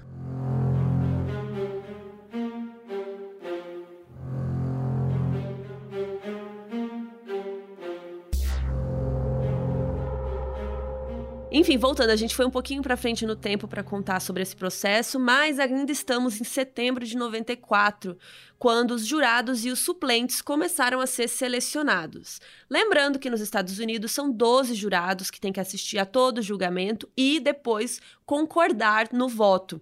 Para saber mais, eu falei bastante disso no FAC 3, falei um pouco da diferença aqui no Brasil e tal, como que é lá. Então, lá no caso, eles também selecionam os suplentes. Caso algum jurado tenha que sair, tenha algum problema e tal, os suplentes também ficam ali ouvindo tudo como se fosse um jurado normal. E aí, se der problema, um suplente entra no lugar. Importante, né, amiga, falar que, tipo, esse caso em si, ele ia durar muito tempo. Então, é super importante ter os suplentes, né? Porque assim. Sim. Os casos, geralmente, tipo, o caso que a Carol julgou, você ficou foi lá. Um dia, né? Foi um dia. Mas a gente tá falando aqui de. E depois a gente vai falar melhor. Mas assim, essa galera passou meses meses isolada do mundo. E assim, coisas acontecem nesse meio tempo, né? Alguém da sua família morre, você fica doente, sei lá, coisas acontecem. E trabalho, né? Então, até a Marcia Clark fala no livro dela que esse processo de seleção dos jurados foi muito pesado. Durou, assim, se eu não me engano, meses, algumas semanas, assim, só. Ela, eles passaram três semanas só lendo a papelada de cada né? jurado, as fichas, tudo, para eles poderem decidir quem que ia, quem que não ia, mas a gente já vai falar mais disso. Vamos falar de quem era o responsável do caso, que era um cara chamado Lance Ito, que era o juiz. Ele tinha 44 anos. Jovem. Jovem, né? Um homem de aparência amigável, de ascendência japonesa, e curiosamente, ele era um dos únicos envolvidos no caso que tinha nascido e crescido em Los Angeles. Antes de ser juiz, o Lance tinha passado pela promotoria de Los Angeles, assim como a Marcia, e ele tinha pego alguns casos de gangues, então a reputação dele era boa, mas ele não era especialista em casos como esse. Quando ele foi escolhido para ser juiz aqui, ele estava num cargo mais administrativo. E a Marcia Clark pensou até em pedir para trocar, porque assim, tem um tanto de juízes que estão disponíveis e podem ser escolhidos. E aí o Lance foi o escolhido. Mas a promotoria podia pedir para trocar, só que você só pode pedir uma vez. E aí o próximo juiz que cair, você não pode mais trocar. Então, assim, a Marcia claramente não gostava do Lance pro caso. Ela achava ele fraco, achava que ele era meio que um adolescente que cresceu. O único juiz que usava tênis para ir trabalhar, o que para ela claramente era um problema. E ainda por cima ele era entusiasta de armas. Ele gostava de atirar, né, aquelas coisas. Resumindo, gente, ela achava ele fraco. Ele era muito jovem, né? Tinha isso também, acho que isso obviamente não é um problema, mas acho que para um juiz, quando você vê um juiz tão jovem assim, acho que não você espera que o juiz tenha um cabelo branco para você respeitar, né? Não faz sentido nenhum. e era um caso importante, né? Era um caso que difícil. Não, muito importante. Ela não podia depender de um juiz que ia lá deitar pra defesa, né? Porque a defesa tava lá com o time do mundo, o time dos sonhos.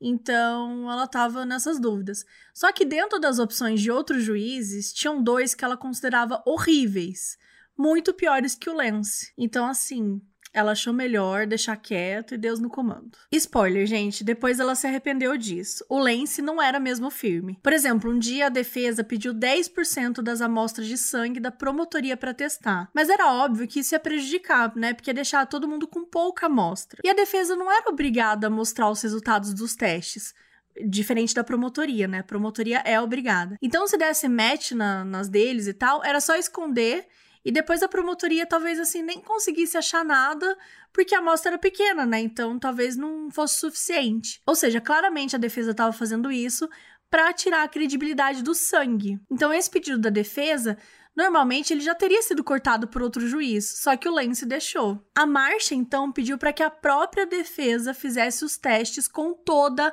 a amostra, mas que fosse obrigada a revelar os resultados já que ela confiava no especialista selecionado. A defesa, obviamente, recusou e o juiz Lance deixou eles pegarem os 10%. E, gente, isso não era só coisa da marcha.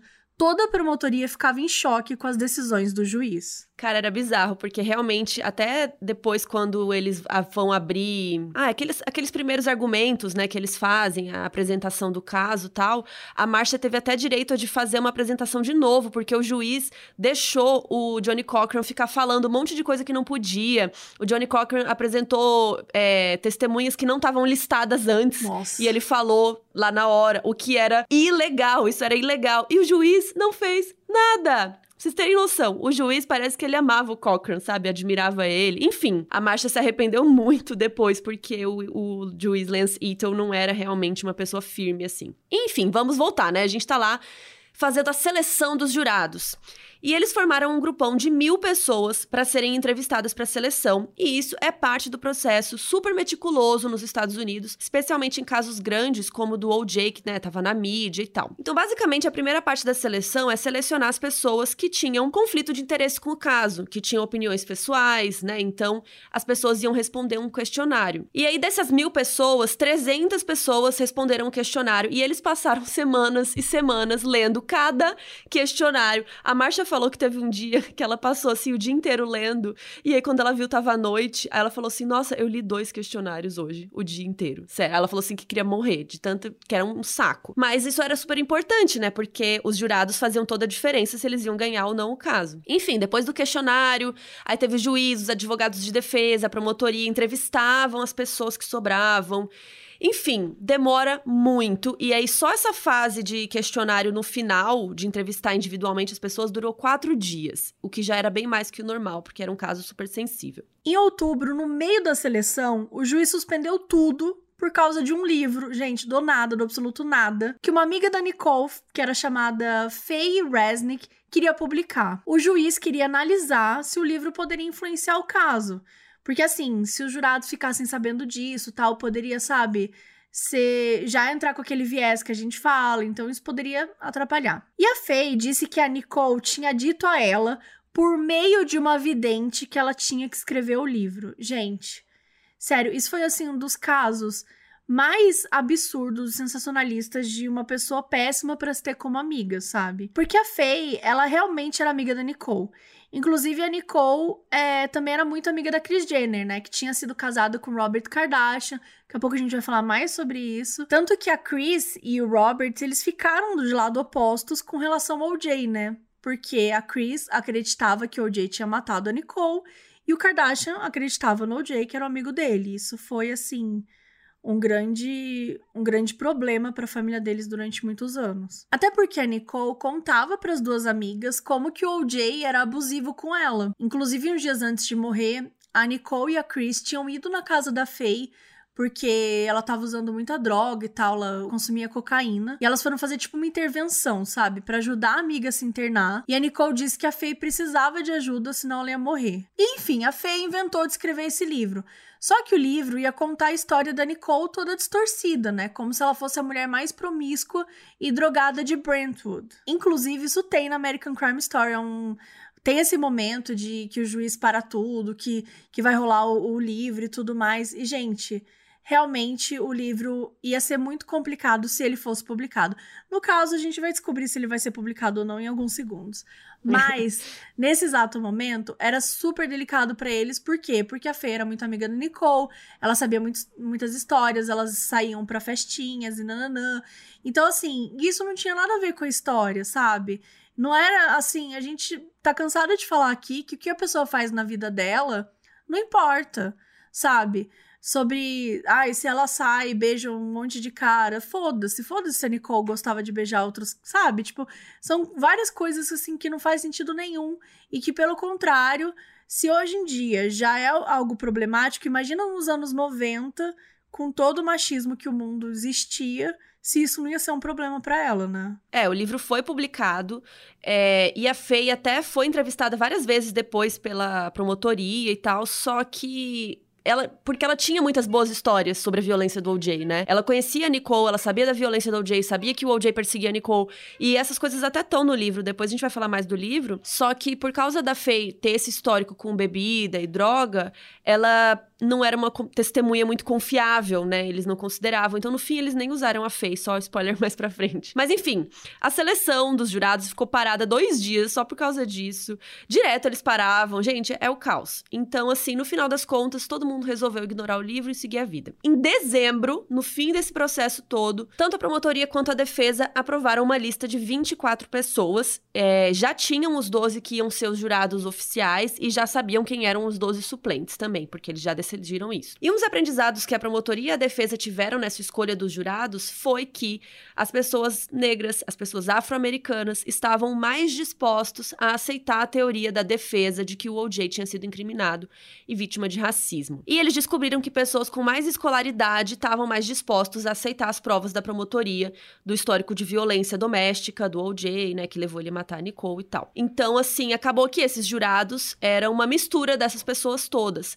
Lembrando Lembrando que, como a gente estava falando antes, são meses que essas pessoas vão ficar fora. Então, a Marcia Clark até fala no livro dela que era muito difícil pegar pessoas que seriam mais assim, ela fala, tá, gente, mais inteligentes, pessoas que são mais sei lá, que tem um trabalho fixo, porque você não consegue ficar seis meses fora do seu trabalho, sabe? Então ela falou que muitas dessas pessoas que estavam disponíveis a ficar tanto tempo, a maioria não tinha tanta escolaridade, a maioria não tinha um grande trabalho, sabe?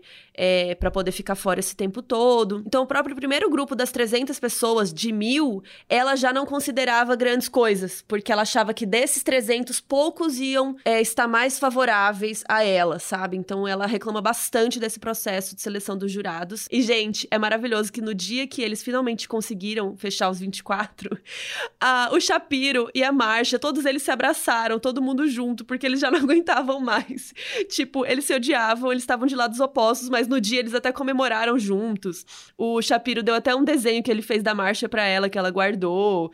Eles estavam tão felizes que eles conseguiram, sabe? Depois desse processo chato, que eles até se abraçaram. Enfim desde o primeiro dia, né, tudo que envolvia esse caso era um grande circo e rendia matéria para mídia, né? Então todo mundo já tinha uma opinião formada, era muito difícil alguém até aquele momento ser imparcial, né? Acabou que a mídia estava tão em cima cobrindo os protestos das pessoas negras a favor do OJ que isso ficou sendo um trunfo para a defesa, já que a estratégia deles era usar essa narrativa. O próprio juiz Ito era super informado do caso pela mídia e acabava pendendo mais pro lado da opinião pública, que estava em grande parte do lado do OJ. Tanto os brancos que gostavam da persona do jogador e tal, quanto os negros que buscavam justiça. Isso deixava a promotoria puta e super insegura, né? Porque parecia que o caso já estava perdido, que a opinião pública estava super contra eles e tal.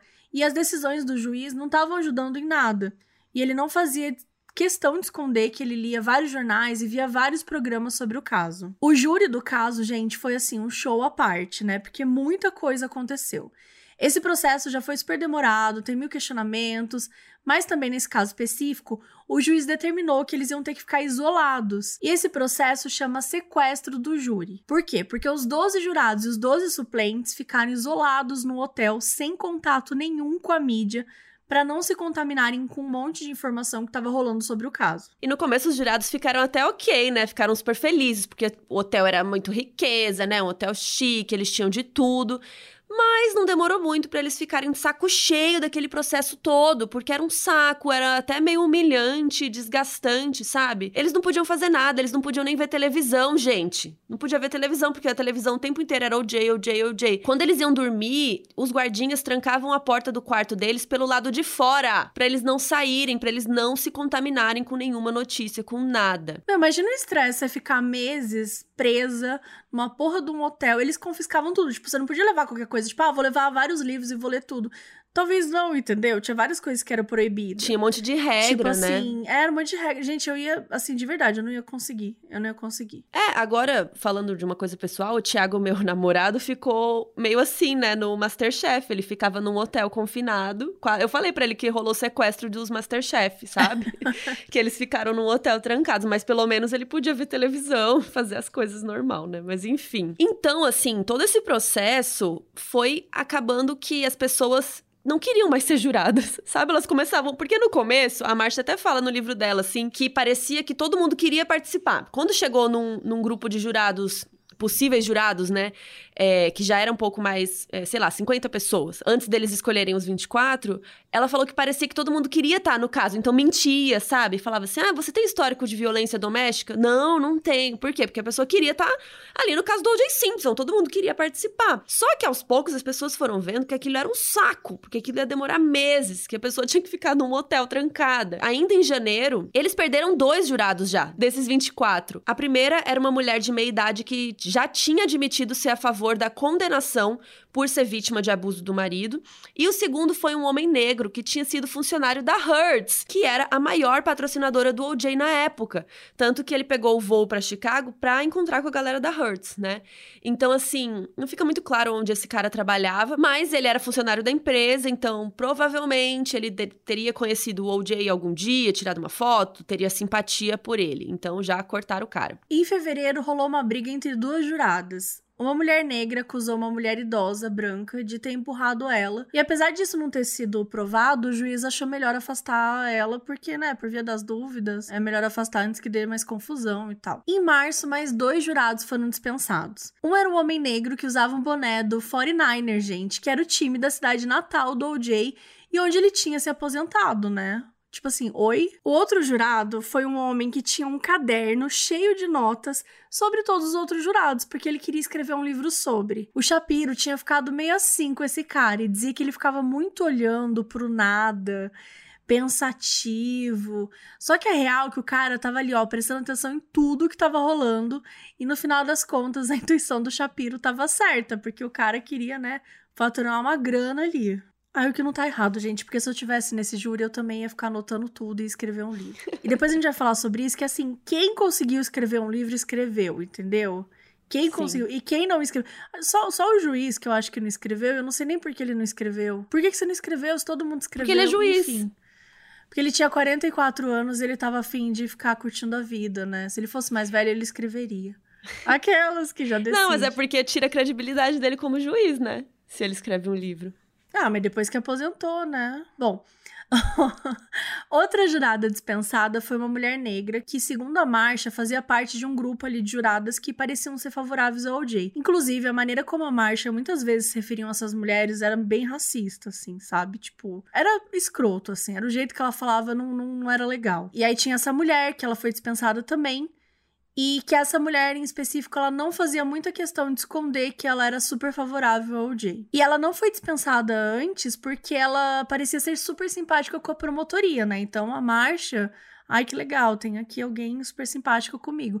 Mas aí, assim que rolou o sequestro do júri e tal, eles foram pro hotel, eles começaram a receber algumas reclamações dessa jurada e a Marcia já aproveitou e tirou. Não, ela dizia que os jurados brancos não queriam sentar perto dos negros. No fim das contas, ela acabou sendo dispensada por ter feito uma reclamação formal de violência doméstica e ela tinha uma ordem de restrição contra o marido. Então, nossa, foi virando um, negócio, uma, um bololô desse negócio dos jurados, gente. Teve uma outra jurada negra, amiga dessa aí que foi embora, começou a dizer que uma noite ela acordou e tinha uma policial branca dentro do quarto espionando ela. A defesa do OJ queria que todos os policiais fossem trocados, mas a Marcia achava que não era tanto, que a mulher estava inventando. E aí a mulher começou a falar que ela estava sendo maltratada, né? Outros jurados falavam que não, não concordamos, não concordei com as alegações dela, nunca fui maltratado, inclusive eu adoro os policiais que estão cuidando aqui da gente e tal. Teve um dia que eles se recusaram a ir pro tribunal em protesto pela remoção dos policiais policiais. Gente, foi um bafo. Aí o juiz prometeu que nenhum dos policiais ia ficar com a ficha manchada por causa da troca, não sei o quê. Trocou Daí voltou de volta os policiais. Gente, foi uma confusão. E só assim os jurados voltaram. Só que eles voltaram protestando, gente. Brilharam.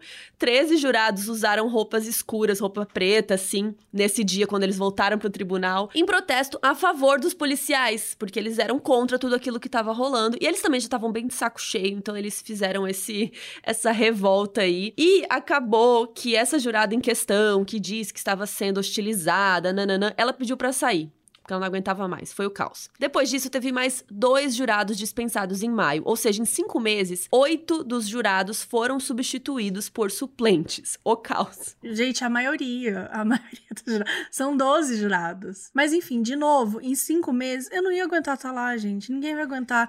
É uma Nossa. situação horrorosa, horrorosa. Olha, eu posso dizer, em um dia que eu fiquei sem meu celular, fiquei lá sendo jurada, é cansativo, é muito cansativo, sabe? Eles cuidam da gente, eles oferecem cafezinho, não sei o quê. Mas imagina uma semana, imagina um mês, imagina cinco meses. Meu Deus. O que, que você não. ia fazer, Carol, cinco meses? Nossa, eu ia, eu ia ler muitos livros, se eu pudesse ler livros. Eu acho que livros podiam, porque não, tem, não teria nada do OJ dentro do livro, a não ser que fosse um livro sobre o OJ. Eu ia tentar fazer amizade com os funcionários do hotel para tentar conseguir um sudoku escondido, sabe? Ah, acho que isso você poderia Umas ter. Assim.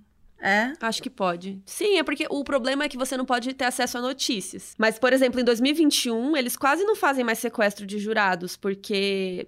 Né, imagina você ficar sem celular. Esse negócio de sequestrar os jurados foi diminuindo muito com o tempo e só fazem em casos extremamente importantes, assim. Mas hoje em dia, com o celular é pesado, né? Imagina? Ficar é. cinco meses sem o celular, sem fazer nada.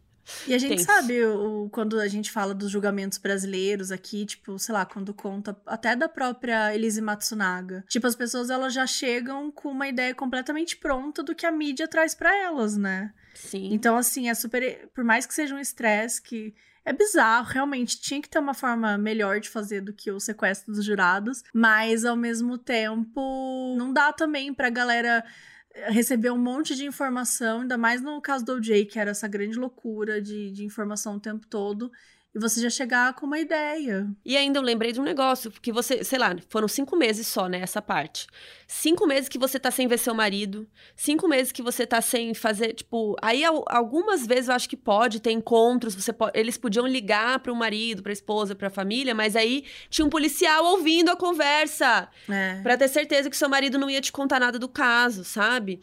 É, imagina você ficar cinco meses sem trabalhar, só vivendo aquilo, só falando daquilo. Só se ganhasse um dinheiro, sabe? Devia ganhar um salário, que nem a Big Brother quando você fica confinado. Não, tá inclusive, um pro nosso livro, eu achei a história de um, um caso que durou dois anos em Londres um, em Londres, se não me engano, e a pessoa, quando as pessoas foram voltar para trabalhar, elas nem conseguiam, elas não conseguiam nem conversar com outras pessoas direito, porque elas ficavam Ai, tanto horror. tempo em silêncio assistindo é a pandemia, aquilo. Depois da pandemia, a gente. é tipo isso.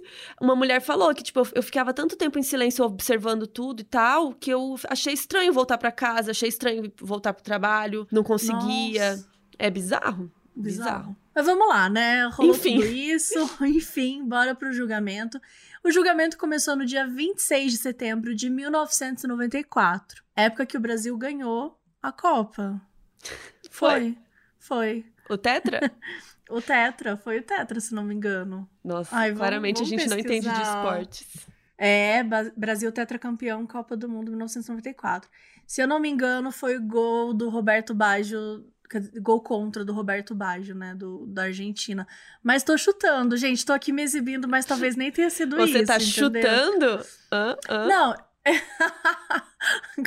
Nossa, eu demorei para entender, mas assim, vamos voltar no que a gente sabe, né? Porque claramente Vamos pro é julgamento. Futebol. Vamos pro julgamento. Bom, tudo foi exibido na televisão, né? Toda a cobertura e o julgamento inteiro foi exibido num canal chamado Court TV ao vivo. Gente, é o nosso TV Senado, entendeu? Dos Estados Unidos. Era basicamente isso. Então a promotoria acreditava que era bom exibir, né? Porque a população ia acompanhar como que o julgamento funciona. Isso tava meio na moda na época, assim, as pessoas estavam curtindo assistir. Então, quando rolou esse caso famoso, com certeza ia atrair muito mais as pessoas. Só que isso gerava várias questões, porque além do julgamento em si, teve o julgamento da mídia e os advogados e os promotores tiveram que ficar dando assim mil entrevistas. E a promotoria nunca abriu mão da teoria de que a Nicole tinha sido vítima de uma série de violências domésticas que acabou levando o OJ a matá-la no dia 12 de junho. E essa foi a única coisa que eles defenderam desde os primeiros dias que o Jay foi preso. Então, assim, era isso que eles tinham que provar. Isso fez com que o juiz Lance tivesse que decidir se ele ia aceitar evidências de violência doméstica de antes de junho como histórico, né? E é óbvio que para a promotoria isso era super importante porque era a base da teoria deles. Mas a defesa falava que crimes de violência doméstica raramente tinham duas vítimas. Então, ah, oh, que ódio. Então, que aquele histórico era irrelevante. Só que assim, gente, vai tomar no, posso falar? Vai tomar no cu. É óbvio que o Ron tava lá sem querer, tipo, não foi né? Ele não foi lá para matar o Ron. Puta que pariu. Exato. Só que aí que tá, o juiz decidiu que ia aceitar algumas das provas da promotoria. Então, ele aceitou as ligações da Nicole que ela fez pra polícia, mas, por exemplo, teve alguns depoimentos de pessoas que conheciam o casal e falou que eles brigavam e não sei o quê. Ele não aceitou alguns, sabe? Absurdo. Então é bem complicado, porque tudo que a promotoria falava do tipo, ah, eu quero botar essa testemunha aqui. Aí a defesa ia lá, não, porque isso, porque aquilo, e ficava, tipo, cortando. Então, muitas das coisas que eles queriam colocar, a defesa brigava e o juiz acabava aceitando, né? E falando, ah, então não vai ter essa testemunha, então não vai ter essa prova. Um pouco depois do início do julgamento, o Bill, que estava junto com a Marcia, lembra? O parceiro dela, ele precisou ser afastado por causa de um problema no coração. Um belo dia ele estava lá discutindo estratégias tal, quando ele sentiu um negócio, deu um treco nele, deitou no chão foi internado. Foi... Gente, foi uma confusão. Mas a Marcia sempre fala no livro dela que esse cara já não tava bem. Desde que começou o processo de jurados e não sei o quê. Teve vários dias que ele precisou se afastar. Aí, tipo, até na seleção dos jurados teve um dia que ele não foi, que ele tava doente, sabe? Foi uma coisa muito pesada com ele, assim, que ele já tava. Estresse, né, gente? O estresse apertou pro bicho. E na série do American Crime Story até mostra como se ele tivesse tido um treco ali no meio do tribunal, né? Aquela coisa, mas foi só pra dar emoção, gente. Não foi assim. Foi dentro de uma salinha, mas tava ali perto, viu? Ele realmente passou mal, deitou no chão. Do, do tadinho, o bichinho não aguentou. Então, a partir dali, o, o caso fica com a Marcia e com Christopher Darden que ele era um cara que já tava ali é, na promotoria e tal, ele já tava participando, mas ele não tava participando tanto quanto o Bill, assim, ele tava fazendo outras coisas, assim. E ele era uma adição importante para esse momento da promotoria, porque o Darden era negro, então era conveniente para a promotoria ter ele ali. A entrada no caso foi vista como uma espécie de compensação por parte da imprensa, né? Porque a defesa tinha o Cochrane e a promotoria tinha o Darden. O Darden tinha 38 anos na época, ele nasceu na Califórnia, e antes de assumir o caso, ele era já bem amigo da Marcia.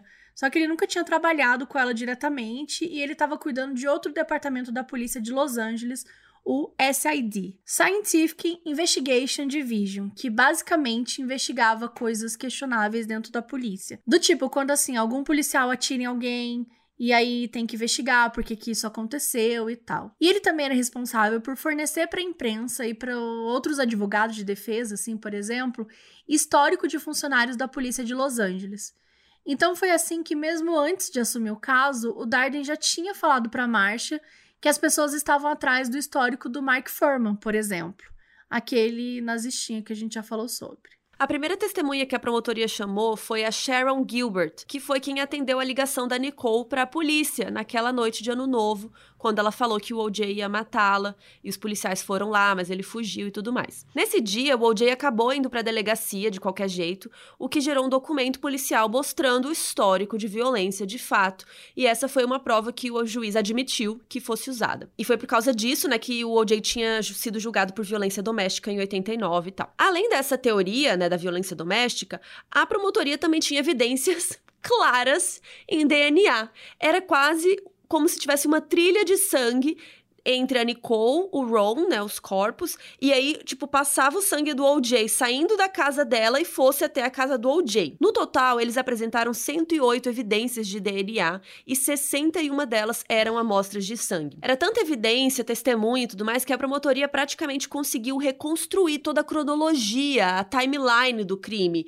Só pelo como a cena tava, é praticamente como se alguém tivesse visto tudo acontecer e tava ali contando a história. E além disso, a promotoria também também tinha as amostras de DNA lá na luva que foi encontrada na casa. E a outra luva que foi encontrada na cena do crime, que fazia par, né, com essa da casa do OJ, e também a touca que tinha os fios de cabelo do OJ. Assim como a promotoria, a defesa também tinha se apegado a uma teoria, que era do abuso do poder da polícia e tal, e do racismo contra o OJ. Na teoria da defesa, todas as provas incriminatórias tinham sido plantadas pela polícia, que desde o primeiro dia achou que o OJ era culpado, provando assim tal que eles já estavam com um juízo de valor valor já formado por conta do OJ ser quem é. O trabalho da equipe liderada pelo John Cochran se focou em duas missões. A primeira era desacreditar as provas de DNA que a promotoria tinha, e a segunda era provar que a polícia de Los Angeles lidou com o caso de maneira racista. Comprovar o racismo foi a parte mais fácil, porque eles já tinham a peça principal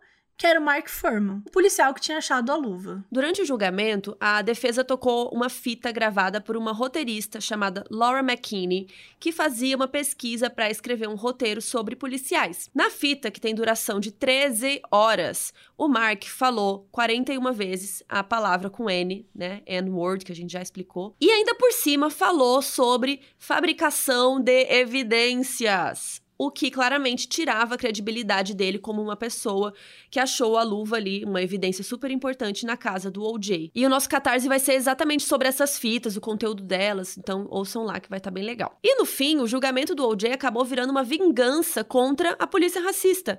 Era algo que era muito maior do que aquele caso, né? Só que assim, Ser racista, beleza, a gente já viu que ele era, né? E a polícia também já tá bem claro. Mas não significa que eles realmente tenham plantado evidências, ou o Mark tenha plantado evidências contra o OJ. E aquilo que tinha nas fitas não provava que ele tinha plantado nada.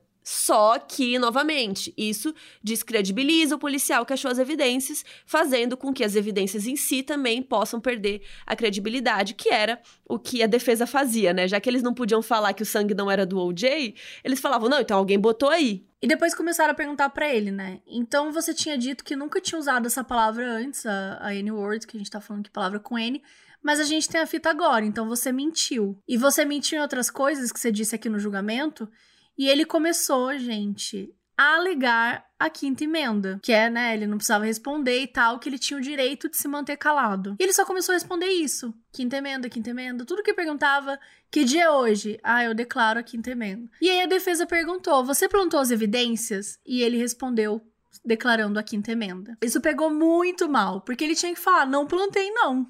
Mas como ele alegou a quinta emenda e tal, então ficou parecendo que ele estava meio que assumindo ali que poderia ter plantado. E para desacreditar as provas de DNA, a defesa chamou diversos especialistas e contestou simplesmente todas elas. A defesa achou amostras de uma substância que normalmente está presente em frascos de evidência da polícia. Então, tipo, se você tem uma amostra de sangue que foi coletada na cena do crime, você tem essa substância na, no, no frasco. Só que, se tinha essa substância nas amostras de sangue que foram coletadas, isso podia significar que a polícia pegou essas amostras que já estavam preservadas e usou para colocar ali na cena do crime. Não quer dizer que foi o que aconteceu, mas para a defesa poderia ter acontecido. Então, a defesa questionou por que, que a polícia tinha sangue do OJ, mas a Marsha Clark ela fala que essa substância ela tá presente no sangue de todo mundo, porque a gente usa roupa com, sei lá, a gente passa detergente nas coisas, a gente tem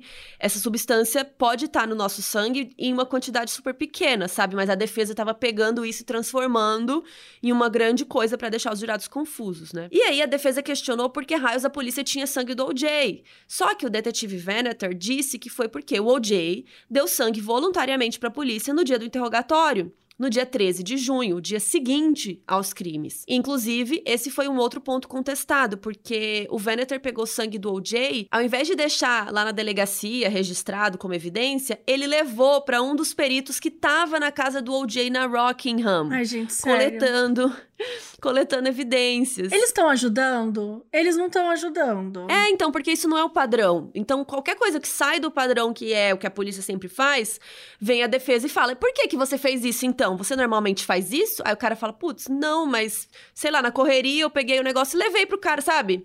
E eu também não acho que é na maldade, mas é óbvio que tem, que é assunto, tem motivos. Que é estranho, né? É, tem motivos para você ter as regras, né? Para poder depois não acontecer isso na promotoria, porque a gente fica às vezes muito assim, a gente até fala um pouco disso no livro do Modus que vem aí um dia. Que essas regras existem não só para preservar a cadeia de evidências, tipo, pra gente achar o assassino, mas também para para poder processar o assassino, para poder julgar e condenar. Pra então que você Exato. faça isso bem, né? Porque Exato. não adianta você achar o assassino e depois ele não ser julgado e condenado. Então tudo tem que estar tá feito bonitinho, que não foi o que aconteceu aqui, né? E além disso, a polícia demorou alguns dias para coletar o sangue de alguns lugares. Por exemplo, o sangue do portão da casa, né, que foi identificado como sendo do OJ, Gente, foi recolhido no dia 3 de julho. Sendo que a parada toda aconteceu no dia 12 de junho e a polícia chegou no dia 13 de junho. Então, assim, sei lá, 20 dias depois eles coletaram? É, tem até um, uma marca que o Mark Furman tinha falado que ele viu uma, uma, digital num portão, assim, assim, assado. Só que, tipo, nunca foi recolhido isso. Tipo, nunca. Aí depois apagou, sumiu a digital. Né? E, e aí a defesa não podia contestar que o sangue era do OJ, mas contestou o fato de ter tanto DNA lá, mesmo depois de dias exposto ao calor de Los Angeles né? Que junho Mano, é um grande calor. Vai, vai cagar, sabe? Tipo, tem DNA, tem muito DNA tem dele muito lá. Tem muito DNA aqui. Tá errado E, e o calor de Los Angeles? Ah. Bom, o detetive Veneter disse que pediu que o sangue fosse colhido no dia 13, mas aí o responsável admitiu que tinha esquecido. Mas, gente, não tem um, um filho da puta pra conferir o negócio do trabalhinho não, do foi povo? o caos. Tipo assim, ó, vou pôr uma caixinha aqui. Quando você coletar, você faz o X. Aí, quando você vê o X aqui, você vai lá ver se ele coletou de verdade. Gente, pelo amor de Deus, sabe? Se eu tenho isso no meu trabalho, que é literalmente fazer post... e se eu não fizer post, ninguém vai morrer sabe? É. Enfim, e também acho que é importante a gente falar, nem sei se a gente falou isso, mas assim, gente, o que a gente entende hoje por coleta de DNA, por preservação de DNA, e o que as pessoas entendiam antigamente, meu, no, 1994, o que as pessoas entendiam com DNA? Nada. Absolutamente nada. E eu nem acho que as pessoas super manjam hoje em dia. Tipo, eu digo assim, pessoas leigas, sabe? Tipo, eu mesma tenho assim, tudo que eu descobri sobre DNA foi estudando pro modus operandi. Porque eu, sinceramente, não tinha um grande conhecimento.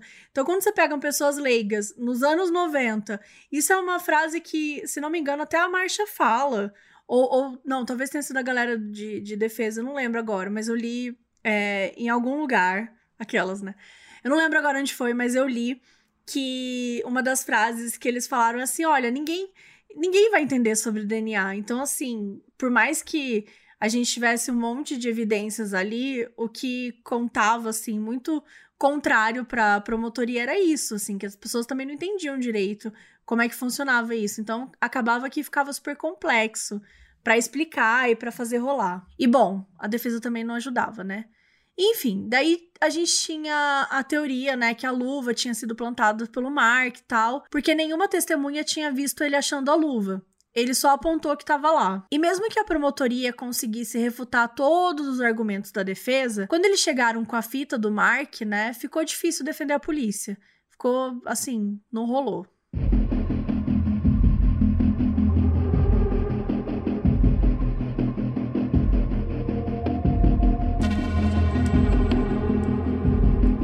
Mas a cereja do bolo para a defesa e o grande acontecimento que fez esse julgamento ser lembrado é, gente, a tal da prova da luva. Para começo de conversa, assim que a polícia achou a luva, eles já foram atrás de saber que marca que era, se dava para saber quem tinha comprado, tipo um número de série, sabe? Alguma coisa assim. Mas assim, não tinha um número de série. Mas para sorte da polícia, a luva era super rara e super cara, gente, até rima. Então, assim, foi fácil de achar o recibo de compra lá da luva no cartão da Nicole, que foi em dezembro de 1990.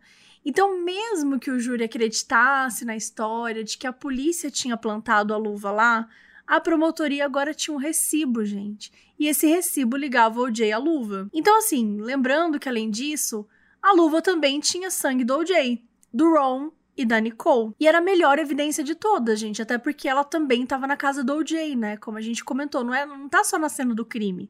Ela estava lá na casa do OJ, então ela contava uma história também e ajudava, era, era melhor evidência. E no dia 15 de junho de 1995, a luva ia ser oficialmente discutida como prova. E mesmo que ela fosse uma luva grande, o Shapiro e o Cochran perceberam que talvez ela não fosse tão grande assim e eles começaram a ficar de zóio na luva, gente. Eles, sabe, começaram a ficar olhando a luva, assim, pensando: o que, que, eles iam poder fazer com essa informação? E a promotoria já tinha decidido que não era uma boa ideia tentar pedir pro OJ experimentar a luva, porque a luva tinha passado por mil processos, tinha até ficado congelada, já tinha sido descongelada para preservar as amostras de evidência. Ela tinha sido até cortada em alguns pontos assim para poder analisar o couro, não sei o quê. Inclusive esse processo de congelamento podia ter feito a luva encolher. Então, beleza, ficou decidido que eles não iam fazer o OJ vestir a luva, eles iam só seguir falando que, né, as coisas que tinham sido encontradas na luva e tudo mais. Porém, quando a Marcia falou pro Darden sobre essa questão, ela não comentou nada do tamanho da luva. Ela só falou assim: ah, não vamos pedir para vestir pronto. Beleza. Só que, quando o Darden foi interrogar o especialista em luvas, é, pra vocês verem como é minucioso, né? Eles foram interrogar o, o especialista, especialista, em luvas, luvas. para ver se aquela luva caberia na mão, nananã, aquelas coisas. Então, eles tinham uma luva que era a réplica exata daquela original que foi encontrada para que o OJ usasse e não danificasse a luva de verdade, que era uma evidência, né? Óbvio. Mas o juiz, o juiz uh, disse que ele devia usar a luva de verdade. O Cochran não ficou muito preocupado porque ele e o Shapiro já tinham visto que a luva estava meio pequena. Então eles falaram: "Ah, beleza, né? Segue o jogo". Mesmo a Marcia insistindo que provar a luva verdadeira não ia adiantar nada, até porque ele teria que usar uma luva de latex, uma luva tipo aqueles de, de borracha, por baixo, para não contaminar a evidência. Aquilo ali era uma evidência de um crime, gente. Eles não podiam simplesmente pôr a mão no negócio. Então ela não queria que ele vestisse. Só que, na hora, o Darden decidiu que o OJ ia usar ia vestir as luvas verdadeiras, encontradas na casa da Nicole e na casa de Rockingham, né, a casa do OJ. Então, o OJ vestiu as luvas de latex, aí ele se levantou e daí colocou a luva de a luva de verdade, né, por cima da de latex, e aí ele começou, e lembrando que o OJ era ator já nessa época, né, gente? Ele fez vários filmes. não, não significa que ele é bom ator. Mas Cara, aí. eu não acredito que você tá usando esse Eu tô usando argumento. sim isso contra ele, entendeu? Ele pegou e começou a fazer um sorrisinho assim, tipo, olha, gente. Ele fez uma cara de sonso, sabe? Ele fez uma cara de tipo, ó, não cabe. Só que assim, gente, a luva entrou. Ela ficou meio apertada por causa da luva de baixo, mas claramente a luva entrou. Só que ele ficou fazendo cara de falsa, ficou fazendo a performance, entendeu? E, tipo, ele não. E assim, ai que ódio, eu não consigo nem falar. Porque eu até fui assistir no, no site da Court TV, se vocês quiserem assistir, tem todo o julgamento do OJ pra assistir. Então tem essa cena lá também, original. Enfim, no YouTube deve ter essa cena. Mas assim. Tem, eu assisti também. É muito, é muito Ai, pretencioso. é canastrão, sabe? É Ele ficava canastrão. tipo. Ai, ficava olhando assim pros jurados, ó. Ó, não cabe, viu? Que pena que não cabe, sabe? Assim, ele ficava fingindo que tava forçando a luva, assim, tipo, ah, estou aqui tentando, ó, mas não cabe, gente. Só que assim, óbvio que não ia caber, porque tinha uma luva de latex embaixo. Porra. Enfim, só que assim, o estrago tava feito, gente. E o Darden até tentou pedir pro OJ segurar algumas coisas. O Darden, coitado, humilhado. Ele tentou assim, segura esse negócio aqui, pra ver se a luva encaixava melhor, sabe? E assim ele segurava as coisas e a luva realmente parecia pequena. E óbvio que era por causa de todos os processos, por causa do latex e tudo mais. Inclusive, tinham até uns boatos que o OJ tinha parado de tomar um remédio pra artrose, que deixava a mão dele mais. O, né, ele parar de tomar o remédio deixava a mão dele um pouco mais dura. Enfim. Várias teorias aí porque que a luva não coube direito, mas pra mim coube. Ela só não ficou perfeita porque tinha a de latex embaixo. Bom, gente, o especialista em luvas teve até que falar que aquela luva ia ser pequena demais pro OJ, né? Transformando a melhor evidência até agora numa grande piada. E a promotoria ficou ali parecendo idiota, o Darden pareceu meio bobo e tal, tentando ajeitar a situação. Ficou aquele grande climão, sabe? Tipo, Torta ele- de climão. torta de climão. Se ele não tivesse provado a luva, os jurados ainda podiam presumir que caberia. Mas agora ficou assim óbvio, tipo, ué, se não cabe, não foi ele então. Né? E depois do julgamento, o Cochran fala que foi um dos advogados que plantou a sementinha na cabeça do Darden, assim, pra ele fazer o OJ testar a luva, meio que desafiando ele a fazer isso, sabe? E aí o Shapiro treinou o OJ pra ele fazer com que parecesse que não cabia.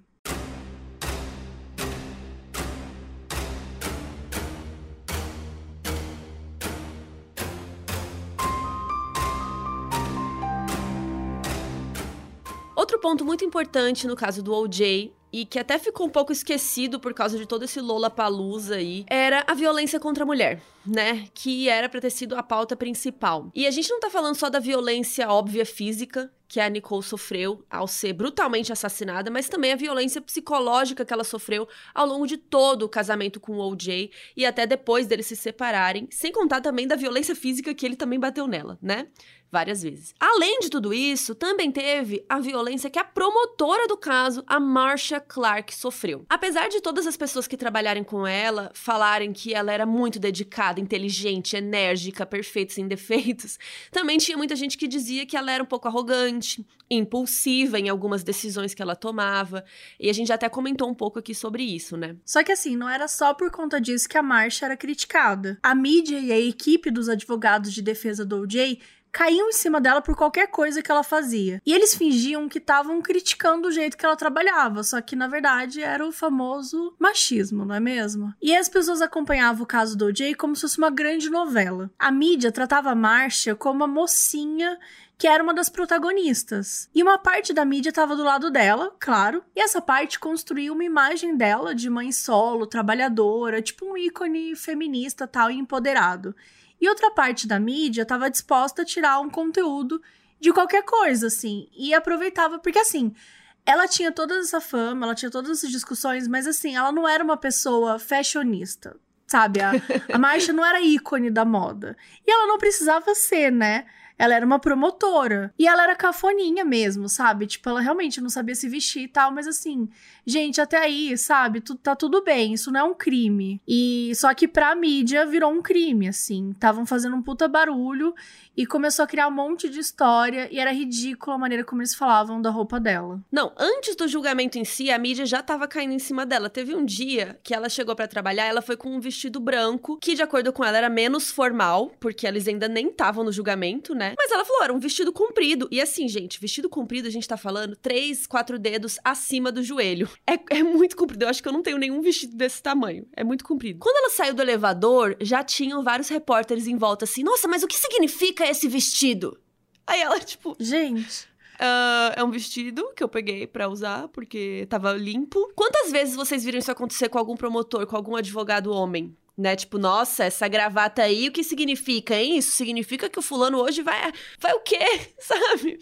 Não, se ela tava com olheira, aí a mídia falava: a noite de ontem não foi boa pra promotoria, hein?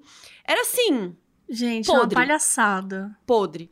Teve um dia que ela foi no mercado comprar umas coisas e aí a atendente do mercado falou assim: Nossa, o que, que você tá fazendo aqui? Porque a Marcia tinha virado uma celebridade e a atendente achou que ela jamais sairia para fazer as próprias compras, vocês terem noção. Quando ela saía para jantar, ia gente pedir para tirar foto com ela, ou ainda mandavam um suco de laranja pra mesa dela. Um suco de laranja que em inglês é orange juice, ou Jay. E, tipo, no meio do julgamento, a Marcia cortou o cabelo. Gente, cortou o cabelo. Eu cortei o cabelo sábado, entendeu? Tá tudo bem. No dia que ela chegou na corte, o juiz disse: Senhorita Clark, eu acho. Tipo, em tom de ironia, assim, tipo, é você mesmo? Porque você cortou o cabelo e tal. E todo mundo riu. Só que, gente, assim, o juiz. O juiz. Mano, tipo, é um absurdo o juiz fazer uma piada com o físico de alguém, sabe? Tipo, ou, ou, algum comentário mesmo que favoreça ou, ou faça uma piada. E ele não ironia. fez piada com o Cochrane. Com o Shapiro. É, tipo. Com o Darden. Bizarro, bizarro. Era basicamente só com ela. Enfim, todo mundo riu e tal. E o corte de cabelo dela virou, assim, uma coisa à parte, um capítulo à parte dessa novela. A revista People fez uma matéria falando que achou o corte novo super chique e tal, mas que o look ainda tava ruim. A coisa era tão doida que o cabeleireiro que fez o cabelo dela deu uma entrevista pra Oprah. Gente, assim, com todo respeito a Oprah, sabe? Mas assim, não é possível que essa era a, a, a, coisa mais importante do seu dia, amore. Entrevistar o cabeleireiro da Marcha Clark, sabe? Tipo assim. Pera lá, sabe? A apresentadora de TV mais famosa dos Estados Unidos, gente. Ela entrevistou o príncipe William. E ela fez uma matéria. Eu amo que você tá falando do príncipe William como se ele fosse referência de alguma coisa importante. É, ele é famoso. Nada contra. ele é Tem famoso. até amigos que são, mas nada contra. Mas enfim, na matéria que a People escreveu sobre o corte de cabelo, eles falaram que o cabelo era tão bom, mas que era melhor que ela usasse terninhos que ficassem menos folgados e saias com caimento melhor. Tipo, eles começaram a dar dicas fashionistas para ela, sabe? tipo, o julgamento do, do, século. Duas pessoas os... morreram. Duas pessoas Ai. morreram e os caras nessa, tipo, ah, não, porque se você usar a saia com caimento melhor, meu, como diria Carol, com todo respeito, vai tomar no cu. Sabe? Não dava, não dava, gente. Era uma palhaçada.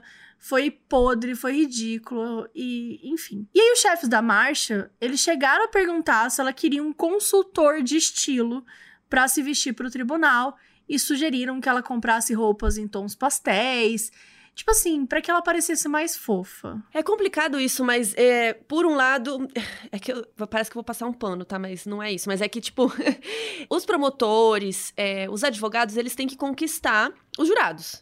Né? Tanto que até quando eles estão fazendo a seleção dos jurados, se algum jurado já não gosta de um deles, eles já eliminam o jurado. Então, tipo, você acha a Marsha Clark irritante? Você acha ela arrogante? Putz, acho. Putz, já corta esse jurado, porque ele já não gosta dela. Então, eu entendo nesse sentido de tipo, cara, ela tem que ser gostada, entre aspas, pelos jurados. Mas ela tem que ser gostada por causa de roupas pastéis também, sabe? Tipo.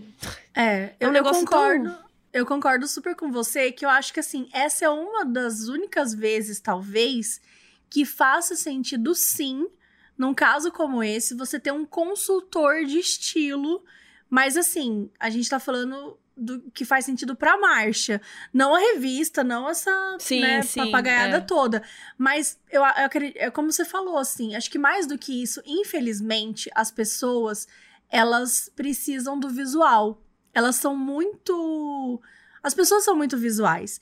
Então, isso sobre tudo, assim. Então, assim, a Marcha, ela não era uma pessoa agradável. Ela não era agradável. Ela não era uma pessoa que você, ai, queria trocar uma ideia. Gente, o, Co né? o Cochrane... Ela não é fofa. O Cochrane era muito legal. Tipo assim, ele é uma pessoa que você ouve ele falando, ele é, ele parece uma pessoa, sei lá, ele parece um coach, mas um coach que tá, que tá entregando um negócio legal, sabe? É tipo aquele cara que nos bastidores fica ali, tipo, e aí, fulano, beleza? Como você tá? Como tá sua mãe? Sabe? Ele é uma pessoa assim.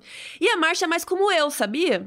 Eu sou uma pessoa mais. É... Sei lá, não fico conversando com todo mundo, perguntando. Eu não sei, eu sou um pouco assim, inclusive. Mas você não é antipática. Ela Mas não sei se a Marcia era antipática. Ela só não tava, sei lá, ela era dura. Já me deram essa dica. Inclusive, vou desabafar aqui para vocês. Já me deram uma dica que antigamente, tipo assim, ah, quando você chegava, você podia dar bom dia para todas as pessoas, sabe? É porque eu falava assim, e aí, galera, bom dia. Dava um bom dia geral. Não ficava falando bom dia, dando beijinho em cada um da empresa. E já me deram uhum. essa dica. Que às vezes as pessoas se importam com isso. As pessoas se importam com você chegar. E aí, como foi seu fim de semana? Você tá bem, querida? Nananã. E eu não sou muito assim. Então, por exemplo, será que eu não podia ser promotora? Porque eu ia ser vista co como a marcha, sabe? É, tem, tem muitas Mas isso questões. também é uma questão feminina, né? Não, Que, tipo, mulher arrogante é ruim. Homem arrogante é, é, tipo, ok, né? Sem contar que, tipo, ela não era super feminina. Isso é um absurdo. Por que, que uma mulher não vai ser feminina? Por que uma mulher não usa vestidos floridos? Sabe? Tipo assim, tem toda essa coisa também de que você precisa colocar a pressão nos gêneros como se significasse alguma coisa, sabe? Como se o fato de você ser mulher. Ai, não, porque você precisa usar tons pastéis e nananã. É, Enfim. e é foda porque também o julgamento demorou muito tempo, né? Não é como um julgamento que eu fui aqui, né, que foi um dia. Então eu vi, sei lá, eu vi o doutor Lúcio, vi o outro promotor lá, naquele dia, uma vez. Né? No caso desse, desse julgamento, eles viam aquelas pessoas diariamente por meses. Então, realmente, você vai criando uma impressão, né? Você vai começando a, tipo, ah, eu é. gosto do fulano, eu não gosto do outro. Então, é realmente bem complicado um julgamento tão longo e a vida dela, né, sendo, sendo ali exposta, exposta né? de todas as formas. É, e até porque depois que ela ficou famosa, entre aspas, né? Porque ela estava trabalhando num caso, o ex-marido dela entrou com um pedido de custódia para os filhos, falando que ela trabalhava demais. Mano, Olha esse cara. É óbvio que ela tá trabalhando demais, é o caso da vida dela, é um negócio super importante, sabe? Tipo, por que, que ele não ajuda esse tempo e depois, sabe? Por que, que não apoia? Ao invés de, não, vou pedir a custódia. Né? Divide as paradas, e ajuda foi filho aí, da puta também, Seu né? bosta. Nossa, a gente tá falando muito palavrão esse episódio. Desculpa. Mas vai ter. Vai ter que ter. Enfim. E aí, esse negócio do ex-marido dela saiu em todas as revistas. O que também fazia ela parecer que ela era uma mãe pior, né? Ficava parecendo que ela era, tipo, não conseguiu dar conta dos filhos. Ai, né, coitada, não consegue trabalhar e dar conta dos filhos, como se ela fosse insuficiente. E ainda para piorar, vazou um nude, que nem um nude. Era assim, era uma foto com um outro ex-marido dela, que eles estavam numa praia francesa, uma praia europeia e ela tava topless, ou seja, ela tava com as tetas de fora. Aproveitando o rolê feliz da vida na praia na Europa, que lá é tudo liberado, tudo show. Sabe quem vendeu essa foto dela pros jornais, gente? A ex-sogra dela. Escroto, né? E aí, óbvio, nossa, se minha ex-sogra faz isso, nossa, imagina que, que traição, que coisa horrível. Assim, primeiro que tá tudo bem ela tirar foto com os peitos de fora, e tá tudo bem se isso aparecesse, mas é óbvio que várias pessoas da mídia usaram isso para questionar a seriedade dela. E outras pessoas falaram: ah, mas ela é uma pessoa, né? Ela é divertida. Olha aí a marcha, que legal a marcha com os tetas de fora, curtindo a vida, não é? Só que aí, assim, eu não sei o que é pior, porque, né, tipo, é falar que por causa disso ela não é séria o suficiente, ou ter que usar isso a favor dela porque ela era tão difícil e dura que, nossa, olha só como ela é legal, na verdade, né? Uma confusão. Ai, gente, é assim, todos estavam errados, né? E assim, a parte da mídia que falava bem, bem entre aspas, dela, focava nos relacionamentos que ela teve. Ah, ela é um bom partido, ela é sexy. Então, assim, foi muito fácil pra mídia esquecer que a Marcha era um ser humano. Era uma mulher lá fazendo o trabalho dela. E o trabalho dela, no caso, era provar que uma mulher e o amigo dela teriam sido brutalmente assassinados pelo ex-marido da mulher. Então, assim, para que falar disso, né? Para que falar de um trabalho? Para que falar dessa dedicação dela? Vamos focar no lookinho, vamos focar na foto pelada, vamos focar nessas coisas. Então, assim, ela meio que ignorando. Só que a real é também que ela não, ela não sabia como lidar direito com aquilo, né? Foi a primeira vez que ela tinha estado em um, um julgamento tão tenso, assim. É, tipo, ela ficou com famosa. esse nível de. É, ela virou uma pessoa famosa. E ela falava isso, meu, era só uma promotora, eu não tinha. O que os caras do, dos advogados lá, o Dream Team, os caras, assim, eles destruíam com a mídia. Eles sabiam muito bem manipular a mídia, conversar, fazer coletiva. Tudo era, ah, vamos fazer uma coletiva. De repente, nascia um palquinho no pé deles e eles estavam lá falando. E a Marcha não era assim. A Marcha era um, um, ser humano, ela era uma pessoa normal, ela não era uma pessoa, tipo, acostumada com a mídia, acostumada com esse tipo de coisa. Então, assim, para ela foi muito difícil passar por isso, assim. E ela não conseguiu, teve um momento que ela não conseguiu mais fingir que nada estava acontecendo E foi nesses momentos que ela teve bastante apoio dos outros promotores. Por exemplo, depois da foto, Christopher Darden trocou de lugar com ela na mesa para que ficasse difícil das câmeras pegar o rosto dela, sabe? E um outro promotor até brincou um pouco sobre o corpo dele para assim dar uma quebrada no gelo, sabe? E funcionou. Então assim, eles estavam tentando ali, foram fofos, tal, tentando apoiá-la de alguma forma, mas isso não apaga o fato de que num julgamento de assassinato o foco era tudo menos o crime, menos as vítimas. Se o machismo na mídia era ruim, dentro do tribunal, então, né, como a gente já falou, não estava fácil. Numas entrevistas para Vogue, muito tempo depois do julgamento, a Marcia chegou a dizer que ela sempre sofreu machismo e tal, né? Tipo aquela coisa assim, ah, grande, é, mais uma terça-feira. Mas que normalmente quando as pessoas viam ela trabalhando, isso parava, né? Porque olhava e falava, caraca, mulher foda aqui trabalhando, fazendo o job dela. Mas no julgamento do OJ, o trabalho dela Ninguém tava ligando. Porque os advogados de defesa amavam ficar cutucando ela com as coisas que saíam na mídia. O time do OJ era chamado de o time dos sonhos, né? Era aquela coisa, um elogio. Enquanto a Marcia parecia uma doida na mídia, né? Todo mundo falava dela como se ela fosse doida.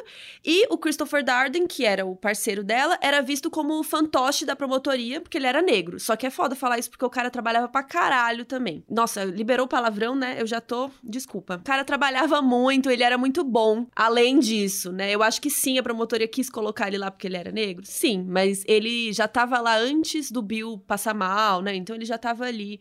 Então eu acho que é meio dúbio, mas enfim, ele trabalhava muito. É escroto até com ele, né? Porque ele fazia é. um bom trabalho e as pessoas estavam lá diminuindo.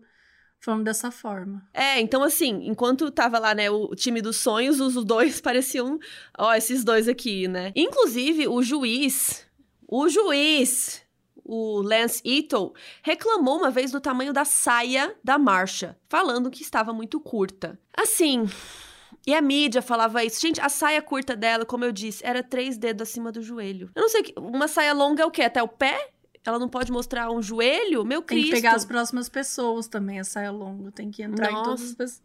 De tons pastéis. Tem que ser do jeito tons que eles querem. O Lance Ito, o juiz, ainda fazia vista grossa quando os advogados de defesa ficavam falando mal da marcha, sabe? Ficava, tipo, falando que ela era muito intensa. Sabe? Tipo, eles iam falar pros jurados, né? Sei lá, alguma coisa. É, a marcha falou isso, mas vocês sabem que a marcha é muito intensa, né? Então, eles, sabe, ficavam tratando ela dessa forma pros jurados, assim. O Cochran, né, que era um dos advogados de defesa, era o que mais falava coisa pra marcha. Inclusive, ele comentou com ela do negócio da custódia dos filhos, gente, que não tinha nada a ver com julgamento, sabe? Que cara babaca. E no meio de uma discussão, ele ainda chegou a chamar a marcha de histérica e o OJ riu no banco do réu e o juiz não disse nada. No momento da audiência também, quando era a vez da marcha falar, o Cochran pediu para antecipar uma testemunha porque ela estava ameaçando sair do país. E daí no dia seguinte chegaram lá para ouvir a testemunha tal, e a Marcia Clark já tinha avisado que ela só podia ficar até as quatro da tarde, porque ela ia ter que entregar os filhos pro ex-marido. E o juiz falou: "Ah, não, tudo bem, vai até meio-dia, pode ficar tranquila". Só que a testemunha estava super atrasada. E aí o juiz começou a querer prolongar a audiência. E eles iam ter que ficar o dia todo, gente. Só que a Marcia disse que não podia, porque ela tinha que ir para casa cuidar dos filhos. E as pessoas começaram a rir e ridicularizar ela, sabe? E aí ela deu uma resposta, ela deu um textão lá falando assim: olha, eu sou uma mãe, eu trabalho, eu também tenho que cuidar dos filhos, e que era uma vergonha zoar isso, sabe? Ela meteu o textão lá, acabou com os homens, e o juiz acabou concordando em finalizar a sessão na hora combinada. Perfeito. Era o mínimo que ela tinha que fazer, dar um testão nesses machos, né? O Johnny Cochran, além de machista, né? Ele sempre puxava esse bondinho aí contra a marcha, sempre que ele podia. Apesar disso, ele era um bom advogado. Muito bom. Tanto que quando ele entrou no caso do OJ, tudo mudou, né? A estratégia de defesa foi ficando elaborada. O OJ mesmo mudou, ele parecia mais feliz ao lado do Cochran, né? Meio que como se ele confiasse mais no Cochran. Assim, né? Não que o OJ precisasse estar feliz ou merecesse, mas enfim. O cara era muito inteligente, ele sabia onde atacar a promotoria, sabe? Ele era seguro, ele conseguia fazer com que o júri duvidasse de tudo que a acusação mostrava, sabe? Mesmo que eles estivessem certos, sabe? Então o cara era bom. E o Cochran, ele era um advogado super famoso, assim, não só por todas as qualidades dele como advogado, né?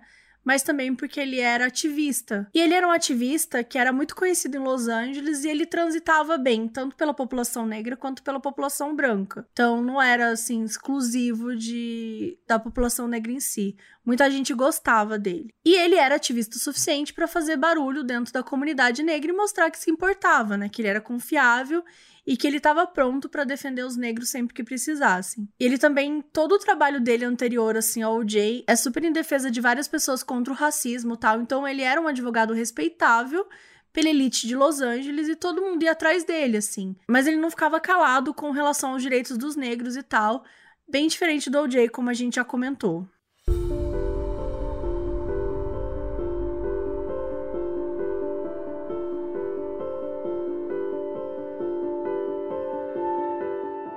Tem uma coisa que é importante a gente comentar, que é se realmente era possível a polícia ter armado contra o OJ. E a verdade, assim, né, é que possível era, mas não tinha muita lógica. Porque, assim, por que raios o Mark Furman incriminaria o OJ? Tipo, beleza, ele é racista, a gente não vai... Ele, isso é um fato, como disse a Mabê, como que você chamou ele? De nazista, filhote filho do, do demônio, Hitler. filho é. do Hitler. Encarnação do Hitler. Ele é, pô, é, ele é podre. Gente, ele era podre. Ele não era só racista, ele era realmente uma pessoa muito podre. Ridículo. Ok, isso é um fato, já, né? Temos isso. Só que assim, mas como que em pouco tempo ele tinha decidido que ia incriminar o OJ, né? E se o OJ tivesse um álibi? Né? Naquele momento ele não tinha como saber se, se o OJ estava em algum lugar já dentro do avião, por exemplo, né? E se alguém tivesse visto o crime acontecendo, tivesse uma testemunha real que falasse foi o fulano, ele não tinha como saber. E se alguém confessasse o crime? Aquele momento ele não tinha como saber nada. Até o próprio lance da luva, né? Que, tipo, digamos que ele co colocou a luva lá atrás. E se o Keito tivesse ido lá um pouco antes dele e tivesse visto que não tinha luva? Naquele momento ele não tinha como saber. Então, assim, não tinha nem lógica o cara tentar culpar o OJ naquele momento, né? Ainda mais com uma grande conspiração da polícia, que é o que a defesa alegava, né? Só que a polícia, eles puxavam muito o saco do. Realmente, a polícia era racista, a polícia tinha vários problemas com a população negra e tal, mas eles puxavam muito o saco do OJ. Tanto que todas as vezes que rolava violência doméstica e tal, passaram pano para ele. Até quando pegaram ele para interrogar, não interrogaram direito nem prenderam ele, sabe? Tipo, quando foi prender, eles ligaram antes para negociar, virou aquele aquela drama todo da, da fuga e tal, como a gente já contou. Então, assim, por que que armaria tudo isso para nem prender ele depois, né? Qual que seria a lógica? E o policial, o Mark Firma, ele não foi o primeiro a chegar na casa da Nicole, lá na Bundy Drive. Antes dele, tinham 16 pessoas ali. Tá, e daí ele achou a luva na casa do OJ, na Rockingham. Beleza. Só que assim, e aí, e essa luva? Ele tinha uma luva no bolso, ele tirou a luva do cu, né, com o sangue dos três, assim. Acho que o sangue, até teoricamente, se a gente tá falando aqui que eles poderiam mudar, mexer alguma coisa, dá para entender que eles poderiam ter pegado. A questão é, eles não, ter, não tinham motivo para isso. Só faria sentido se ele tivesse achado, sei lá, a luva na casa da Nicole, tivesse levado pro OJ. Mas, de novo, a gente tá falando que 16 pessoas estavam lá antes e todos falaram que tinha uma única luva na cena do crime. E ainda a maioria dessas 16 pessoas nem conhecia o Furman. Eles não teriam motivos para cobertar e também nem entrar em um tipo de esquema junto com ele. É, eu acho o mais estranho é tipo o sangue você até falou, né? O sangue ainda daria para ele colocar de um potinho que ele pegou não sei da onde. Mas assim, ele tirou essa luva da onde? Né? Tipo, beleza ele vai plantar, mas ele. Tipo, onde tava é, essa é luva? Só ele toda, viu. É, é que a questão toda, eu acho que desse caso, é muito assim, por quê? Por que que faria isso, assim, né? Porque, assim, ele já tinha tentado, forma como a gente vai falar, enfim, mais pro Catarse, mas a gente vai falar sobre as fitas e tal. Ele já tentou incriminar outras pessoas. Tipo assim, ele é escroto, ele é um cara que é de verdade. Eu acho que ele não fez nada. Tipo assim, a minha opinião é que nesse caso ele não conseguiria fazer alguma coisa, até pela quantidade de pessoas envolvidas sabe? E por que você tá falando com o OJ? Meu, o cara é muito famoso. O cara tem grana, o cara é um herói dos Estados Unidos. Por que que você vai mexer nisso, sabe? Se você pode continuar mexendo nos outros casos que ele mexia de pessoas que ninguém conhecia e provavelmente que ferrou um monte de gente, sabe? Mas uma coisa é você fazer isso com pessoas desconhecidas. Agora, fazer com um cara famoso, grande, tipo assim, teoricamente sem motivo, como você mesma comentou antes, tipo, até então, quando eles estavam na casa da Nicole, você não sabe se o OJ tá vivo ou não. E se fosse alguém que tivesse matado o OJ e a Nicole? Sabe? Se fosse algum tipo de vingança na família toda. Tanto que até os policiais acharam que o OJ poderia estar tá ferido. Porque ninguém sabia o que estava acontecendo com ele. Então, assim, a não real é que não tinha lógica mesmo culpar ali, sabe? Não tinha. Talvez se o OJ morasse na mesma casa, talvez, sei lá, talvez pudesse fazer algum tipo de sentido tentar é, criar alguma conspiração ali, mas ele estando em outra casa, sendo uma coisa completamente diferente, não faz sentido nenhum. Total. E assim, é, o Furman, por mais racista que ele fosse, parecia que ele gostava do OJ sabe? Porque junto com os outros policiais de antes, eles tinham passado o pano pro OJ. Tanto que quando a Marsha Clark foi lá na casa do OJ e o Furman foi mostrar as coisas para ela, o Furman parou e ficou olhando para a estátua do OJ, sabe? Tipo, ah, ele ganhou esse aqui no troféu tal, tal, tal. Tipo, por que, que ele saberia isso se ele não fosse fã do cara também? Que nem todo mundo era um grande fã dele dos esportes, sabe? Não parecia que o Furman é, odiava o OJ, ele odiava negros, mas o OJ, como a gente falou, né, ele não se considerava negro. Então, é foda, parece que a gente tá passando um pano pro Furman, mas não é. A gente tá falando sobre ele querer plantar a evidência, tá, gente? Que realmente não tinha lógica e realmente, tipo, de onde ele tirou a luva, né? Então, eu acho que não faz muito sentido. Enfim, o julgamento demorou quase um ano, e nesse tempo você talvez esteja se perguntando: como raios o OJ pagou o Dream Team, o time dos sonhos. Um bando de advogado caríssimo, perito, todo mundo que eles contrataram. Gente, tudo aquilo custava mais ou menos uns 50 mil dólares por dia.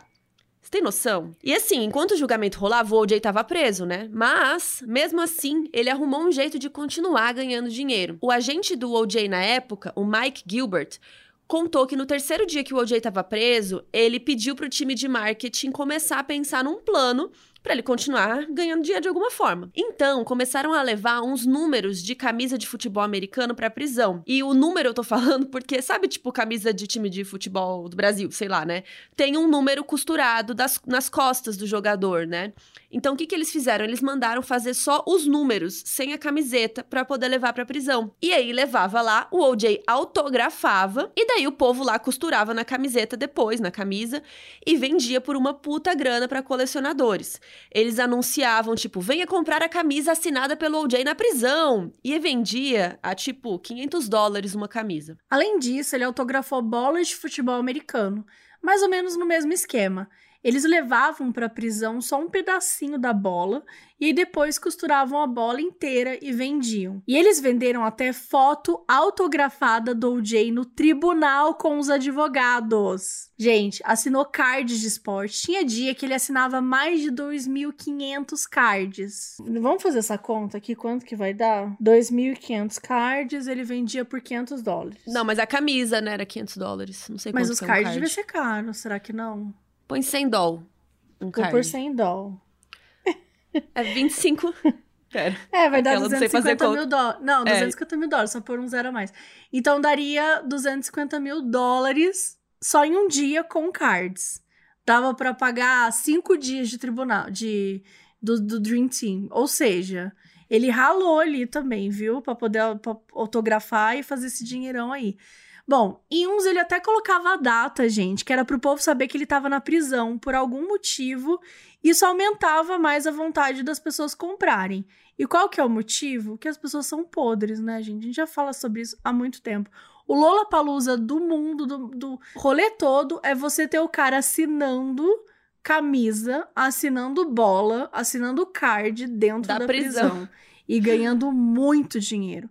Tipo, ele juntou pelo menos 3 milhões de dólares só com essas assinaturas. E se você acha um absurdo um homem que está sendo julgado por matar duas pessoas poder fazer isso dentro da prisão, é porque você tá certo. Parabéns.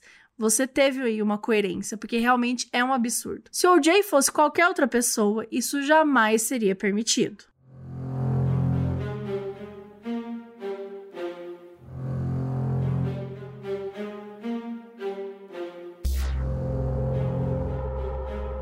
Os argumentos finais começaram a ser apresentados no dia 26 de setembro de 95. E assim, né, gente, a gente deu uma resumidona aqui nos pontos importantes do julgamento, porque senão, se o julgamento levou quase um ano, a gente não ia conseguir resumir aqui tão rápido, né? E esse episódio já deve estar com três horas, né? Enfim. Quem apresentou da promotoria primeiro foi a Marcia, que já tava assim, acabada, né? Exausta. Assim física. como a gente falando é. desse episódio. A gente tá gravando esse episódio há três dias já. A gente também já tá acabada física e emocionalmente. Imagina a marcha, né? Coitada. Enfim, a gente tá zoando, né? Mas a Marcia ralou, bicha. Ela começou agradecendo o tempo do júri, né? De comparecer ali aqueles 11 meses de julgamento. E, surpreendentemente, ela falou do Mark Furman, o policial racista. Ela disse que ele era o pior que a polícia de Los Angeles tinha para oferecer, mas que ainda ele não tinha plantado evidência nenhuma na casa do OJ ou na casa da Nicole. A Marcia reforçou que as provas de DNA eram claras, gente, era óbvio, tudo era contra o OJ. Não tinha como a polícia ter plantado todas aquelas evidências, gente, era muita coisa. E que nenhuma conotação racial tinha entrado no meio da investigação do assassinato da Nicole, que era um caso de violência doméstica. Ela ainda falou que se a polícia de Los Angeles não gostasse do OJ, eles não teriam ido na casa dele inúmeras vezes quando a Nicole chamava desesperada e deixado tudo, né, sem fazer nada. E os argumentos finais apresentados pelo Dar Arden foram pautados na violência doméstica e no fato de que a Nicole guardava até foto que ela tinha tirado dela mesma depois de um dia que o OJ bateu nela. E segundo ele, isso era uma prova de que a própria Nicole sabia que ele ia matá-la no futuro. Ela, como se ela estivesse colecionando ali provas, né?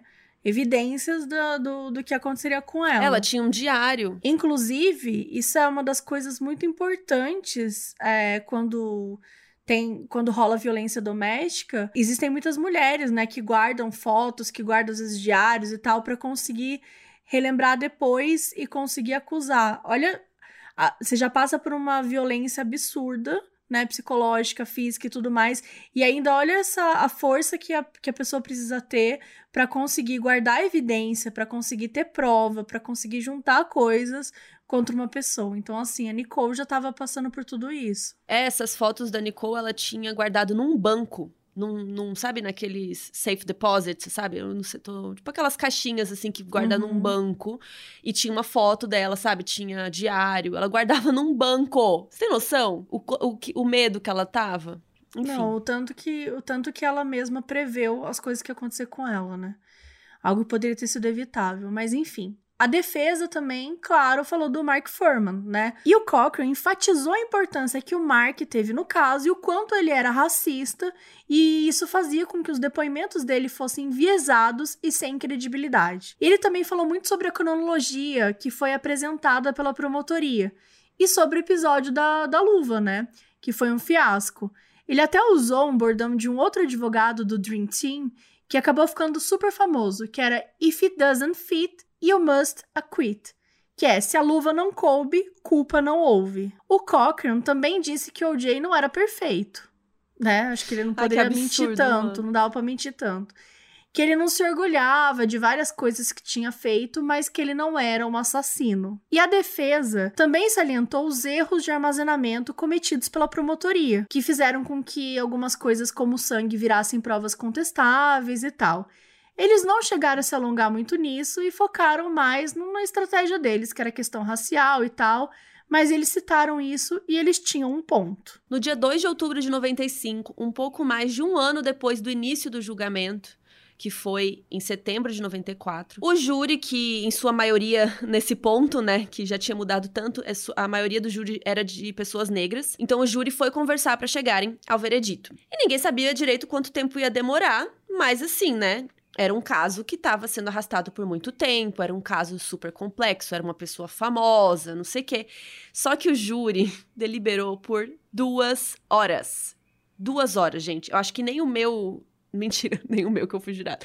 A gente não delibera aqui no Brasil, né? Mas, tipo, foi, foi muito rápido. No final da deliberação, o, é, é até engraçado que a galera já tava em casa, né? Todo mundo tinha ido embora. Ninguém achou que eles iam resolver tão rápido, né? Na série eles até brincam, né? Falam sobre, ah, vou agora tirar umas férias, vou, vou ir pra praia, não sei o quê. Porque realmente, assim, gente, ninguém... Assim, de verdade, é, é irreal tudo que aconteceu deliberar por apenas duas horas. Não, teve um, um, amigo meu que é americano, que, que, que já foi jurado lá. O caso que ele foi jurado não era nem de assassinato e eles deliberaram por quatro dias. Quatro dias. Então, assim, não é. Duas horas é muito pouco. Tudo bem que eles ficaram 100 anos lá falando, né? É, eles não ficaram Foram nem uma semana. Não, mas Sabe? eu digo assim, 100 anos no, no caso. tipo, estão lá meses no hotel, ouvindo. Então, tipo é. assim. Mas ok. No final da deliberação, o juiz Lance Ito autorizou a leitura do veredito para o dia seguinte. Então, no dia 3 de outubro, o juiz pediu que o OJ se levantasse e foi lido o veredito. E, gente, todas as estratégias da defesa funcionaram e o OJ foi absolvido da acusação de homicídio tanto da Nicole Brown quanto do Ronald Goldman. E o OJ estava pronto para sair ali pela porta da frente do tribunal em liberdade naquele mesmo instante. Na equipe de defesa, o Cochran comemorou muito, mas a principal diferença foi a reação do Shapiro, que ele deu um suspiro, assim, parecia que ele tava meio decepcionado, meio esquisito, sabe? Logo no dia seguinte ao veredito, o Shapiro deu uma entrevista dizendo que não ia mais trabalhar com os advogados do caso, especialmente o Johnny Cochran, e desdenhou da própria narrativa que ele mesmo inventou falando do racismo policial, né? Foi uma conduta ética que foi super questionável, né? E deixava explícito que o jogo da defesa fez com que os jurados absolvessem o OJ. E apesar de todos os erros da promotoria, as provas contra o OJ eram muito sólidas. E tinha muita, muita prova física mesmo. Luva, sangue, tudo e as provas que o inocentavam eram circunstanciais. Mas por causa dos erros, todas as evidências se tornaram passíveis de dúvida. E um réu, para ser condenado, ele precisa ser considerado culpado acima de qualquer dúvida. E os jurados, gente, assim, a humilhação, sabe? Lembra que eles estavam naquele hotel chique e tal, esse tempo todo? E assim, óbvio, né? Eles acabaram acumulando vários itens pessoais nos quartos e tal, porque virou a casa deles real oficial. E aí, a última humilhação do protocolo que eles tiveram que passar foi ter que carregar as malas de um lado para o outro no tribunal no dia seguinte, até eles serem liberados. E tudo tinha que caber em duas malas, não podia ser mais do que isso. Enfim, né, gente? A gente falou aqui sobre o sequestro do júri, e esse, no fim, o sequestro do júri foi o maior da história dos Estados Unidos, porque durou quase nove meses e custou 2 milhões de dólares para o estado da Califórnia, que daria uns três dias do OJ assinando coisinha. Logo depois do veredito, numa coletiva de imprensa que o OJ nem participou, o Jason, um dos filhos dele com a outra esposa, né, que não era Nicole, o Jason leu uma declaração em nome dele. E na declaração ele dizia que a prioridade era a família, os filhos e os amigos que não tinham abandonado ele. O OJ também falou que não descansaria enquanto o verdadeiro assassino da Nicole e do Ron não tivesse sido preso o ódio. Enfim. Na última entrevista coletiva da promotoria, depois do veredito, a Marsha Clark agradeceu o trabalho de todos os envolvidos, declarou respeito pelas famílias das vítimas e o Chris Darden disse que talvez a justiça não tenha sido feita naquele caso.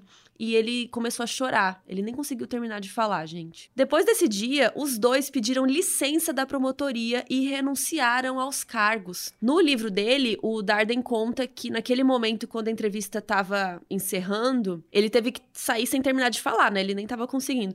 Ele já sabia que naquele momento a carreira dele de promotoria tinha acabado. Ele diz no livro dele, né, que ele não ia mais conseguir entrar num tribunal de novo e esperar por justiça quando não tinha rolado justiça no maior caso que ele já tinha processado. E no livro da Marcha, ela conta que ela, o que ela sentiu foi um pouco diferente. Ela fala que ela poderia ter continuado promotora, mas ela sabia o que ia acontecer.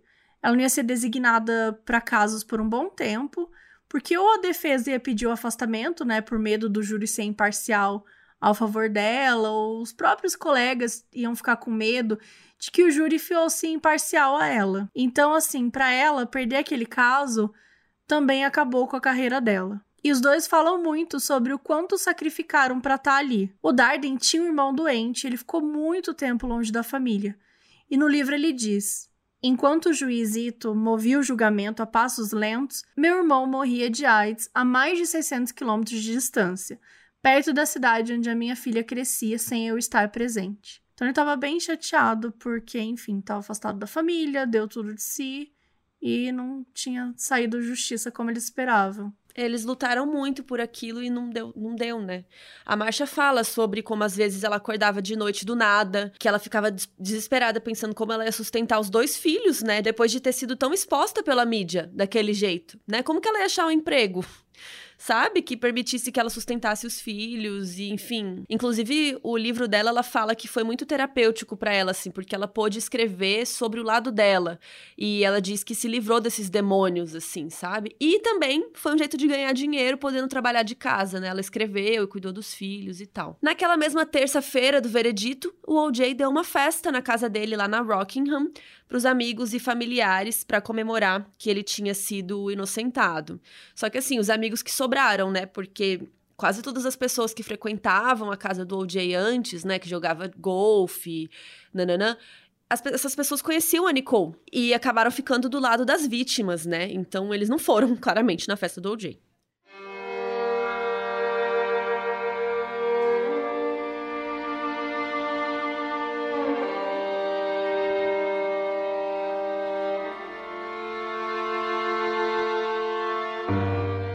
1996, a família do Ron Goldman abriu um processo civil contra o OJ por causa do homicídio e ele foi a julgamento de novo. Esse processo é diferente do primeiro porque é um processo civil. Qual a diferença? O primeiro processo foi penal. Num processo penal, a gente está falando de restrição de liberdade. Então, quando tem um julgamento de alguma coisa penal, é porque essa pessoa vai presa né, se ela for condenada.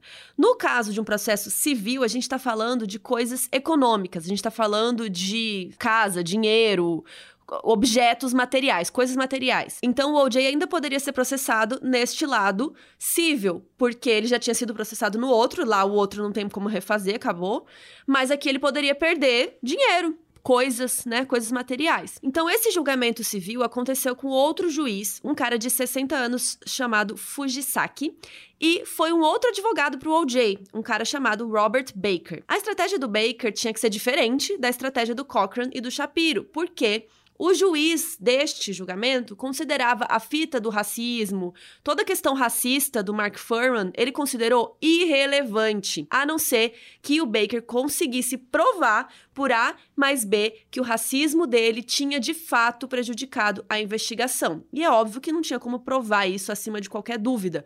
Coisa que também rolou lá no outro julgamento, mas o juiz Lance Ito liberou falar de racismo. Então, isso aconteceu nos dois casos. Só que aqui o juiz não liberou. Então, ele tinha que ficar refutando essas ameaças que o OJ teria feito, né? Como quando ele ligou para ela e disse que ia denunciar para a Receita Federal e tudo mais. Gente, olha o que o cara escolhe para refutar. Mas ele não tinha o que fazer. Ele não tinha pra onde Mas correr. Mas é, é foda, mano. Tipo assim, ela não sofria violência doméstica, pelo amor de Deus. Mas para você ver como se no outro como julgamento. Dava, né? É, se no outro julgamento não tivesse a questão racial, não tinha o que fazer. Eles estavam ferrados. Não, e, e talvez pelos anos 90, né, que no, a, a violência doméstica hoje em dia é algo muito discutido. Mas imagina nos anos 90, tipo assim, sei lá também se teria resolvido, sabia? Assim, eu acho que no fim a Nicole não tinha muita chance, porque era um cara muito famoso e, bom, enfim. Mas vamos lá, vamos voltar aqui pro julgamento civil. Aí na argumentação, né, da defesa do OJ, não tinha por que ele ficar triste ou bravo com a separação, porque qualquer mulher queria o OJ, gente. Ele era o homem mais desejável do mundo. Ele tinha outras opções. Então a ideia era que o OJ fosse visto assim como esse cara foda que todo mundo quer e não como um marido vingativo. E o que, que a acusação dessa vez tinha que a Marcia e o Darden não tinham? Um sapato. Tá, gente? Esquece a luva, Esquece tudo que você pensou, vamos pegar esse sapato aqui. E lembra que perto do corpo dos dois, né, tinham várias pegadas sujas de sangue? Então, a gente tinha falado sobre isso tal, e a polícia descobriu a marca do sapato, que era uma marca italiana, mas nunca conseguiu achar os sapatos com o OJ e tal, e nem a arma do crime, né? A faca. E o OJ falou: olha, esses sapatos aí eu não uso, não, é feio demais, sabe? Meteu o louco lá. Só que o advogado, né, de acusação que estava representando a família Goldman, conseguiu várias fotos do OJ usando sapato. E aí, amore? E esse sapato feio que você tá usando? é feio, mas usou, né? É feio, mas usou, né, querido? Aí não tinha mais como ele negar. Outra coisa que ajudou bastante a acusação foi quando o OJ sentou no banco de testemunhas, porque no outro julgamento isso nem aconteceu, né, gente? Ele claramente não tinha resposta para algumas perguntas, tipo: como você se machucou? Na noite do assassinato, né? É, ele não podia negar que tinha batido na Nicole no dia do ano novo de 89, porque ele mesmo tinha assumido culpa na justiça. Então ficou bem feio para ele ali dando depoimento. Depois de ouvir as duas partes, e quatro meses depois do início do julgamento, no dia 4 de fevereiro de 97, o júri considerou o OJ culpado.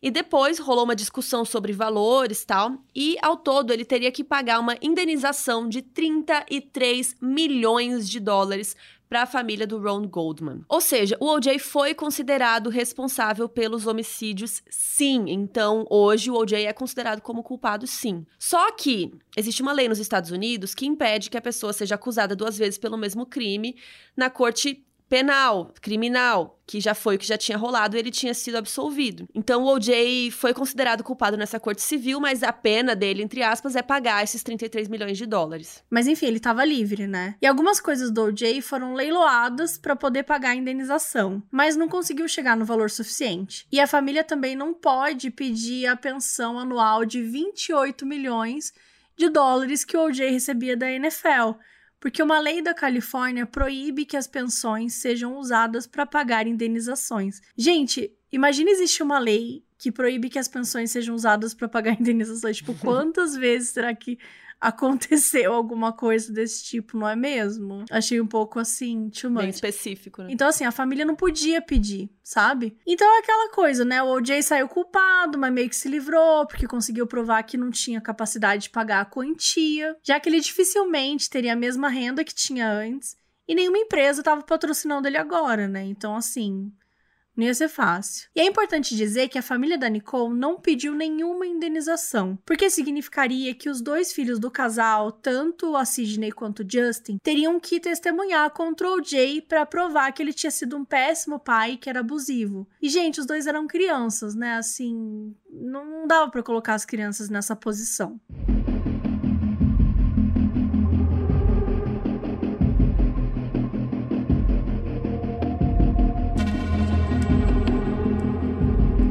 Apesar desse ser um caso super sério, a gente não podia deixar de comentar uma história que existe há muito tempo quando se fala sobre a família Simpson e a família Kardashian, né? Também conhecido como fofoca. Como a gente já disse aqui, o Robert Kardashian e o OJ eram super amigos, né? Assim como a Nicole era muito amiga da Kris Jenner, que era esposa, né? Cada um esposo um do outro. A Kris Cada Jenner. Um esposo do outro. É, vocês entenderam. A Kris Jenner teve quatro filhos com o Robert Kardashian: a Kim, a Chloe, a Courtney e Robert, que também é o mesmo nome do pai. E assim, eu acho que agora eu vou entender a, a parte de Dark, assim, da família Kardashian, porque eu nunca entendo. Então, assim, é, apesar da família Kardashian hoje ser uma das mais conhecidas do mundo naquela época, eles ficaram conhecidos por causa do Robert, né? Porque tava lá no caso do O.J. Simpson e tudo mais. Só que duas pessoas próximas da família, um amigo do Robert e uma namorada dele, comentaram que ele teria confessado antes de morrer que ele sabia que ele não era pai da Khloe Kardashian. Como ela foi a última filha a nascer, rolava muita especulação que ela fosse uma filha ilegítima de algum caso aí, um affair que a Kris Jenner teve, sabe com quem? Com o O.J. Simpson. Só que o O.J. já negou isso várias vezes. Gente, assim, é, é, um surto isso. A Chris chegou a confirmar que traiu sim o marido, né, Robert Kardashian, quando eles estavam casados e tal, mas ela sempre se negou a falar sobre o assunto e ela deixou claro que, assim, não foi com o O.J., não tem nada a ver, e que todos os filhos do, do casal é sim do Robert, e que não tem nada a ver. E a Chloe, ela sempre foi um pouco diferente fisicamente das irmãs porque ela tinha um cabelo mais loiro, ela tinha um corpo maior também, ela sempre foi mais gorda, enquanto as irmãs dela eram super magras. Inclusive a Chloe sofreu bullying a vida toda da mídia por conta disso, porque as irmãs eram magras, depois elas foram ficando famosas também, e aí, enfim, as irmãs todas modelos, tal, nananã, ela não tinha, ela não era tão magra assim. Hoje ela é, gente. Hoje assim, conseguiram ferrar tanto a cabeça dessa pessoa que hoje assim, ela já emagreceu pra caramba Hoje ela tá exatamente como as outras irmãs, assim, tipo, os mesmos procedimentos estéticos, as mesmas cirurgias, nananã. Mas nessa época aí, ela ainda tava crescendo, o corpo dela tava mudando. Então existia essa coisa, sabe? Tipo, ah, ela é diferente das outras irmãs. Por quê? Porque ela tem um pai diferente. Isso virou até uma piada dentro do próprio reality show que elas têm, gente, que é o Keeping Up with the Kardashians. Que é um reality show que teve, assim, sei lá, mais de 19 temporadas, surreal. É o maior reality show da história, assim, em tempos de anos, assim. E provavelmente de audiência também, mas enfim. No episódio de 2012, a Kris Jenner decidiu fazer um teste de DNA com todos os irmãos para ver se iam dar match e tal, mas aí a Chloe se recusou a fazer. Então sempre rolou, sabe, essa coisa de ficar, tipo, ah, mas é o seu pai, é o seu pai. Ela própria às vezes brincava com isso no episódio, mas assim, com certeza deve ser um, deve ter sido, né, um assunto sensível tal. E aí, em 2019, saiu uma matéria da Chloe comentando que elas tinham feito exame de DNA e tal, e que ela tinha muito do Oriente Médio no seu DNA. Então, foi basicamente nessa entrevista que ela comentou: oh, gente, vocês daí estão enchendo meu saco, mas eu sou sim filha do Robert Kardashian. Porque essa parte do Oriente Médio vem toda dele e tá presente nos outros irmãos também. Só que a verdade é que o OJ nunca foi o pai dela, e isso foi só um grande boato que as pessoas fizeram porque achavam a aparência dela diferente das irmãs e queriam causar. Mas isso, assim, durou por muitos anos, gente. E hoje as pessoas falam mais sobre isso, sobre ele ser pai ou não da Chloe, do que ele ter assassinado a ex-esposa e o amigo dela. Em novembro de 2006, a Regan Books anunciou um livro que seria da autoria do O.J. Simpson chamado If I Did It, que é Se Eu Tivesse Feito. E anunciaram que esse livro seria publicado no dia 30 de novembro de 2006. E aí, isso gerou uma controvérsia, né? Óbvio, porque ficou claro que o OJ estava tentando ganhar dinheiro em cima de um crime que ele cometeu, né? Afinal, ele tinha sido considerado culpado no processo civil. Então, naquele momento, ele era considerado culpado. Ponto. Porém, o agente do OJ disse que não foi ele que escreveu o livro, e sim o roteirista e escritor Pablo Fenges e que o OJ só tinha recebido dinheiro para dizer que tinha escrito o livro e que tinha concedido uma entrevista para o Pablo para ele completar o livro e tal. A publicação do livro chegou a ser cancelada ainda em 2006, dez dias antes do lançamento previsto, mas o livro foi sim publicado em 2007, depois que a família do Ron Goldman conseguiu na justiça os direitos de publicação do livro com um subtítulo que eles adicionaram, que é Confissões do Assassino. E no livro tem comentários feitos pela própria família, pelo Pablo, o cara que escreveu o livro, teoricamente, e pelo jornalista Dominic Dunn. A decisão da família do Ron de publicar o livro foi bem criticada, né? Especialmente pela família da Nicole. Só que o livro foi publicado até para que a família do Ron Goldman conseguisse receber pelo menos uma parte da indenização, receber algum dinheiro de alguma forma, né, disso. A capa do livro tem esse if, que é o se, né? Se eu fiz.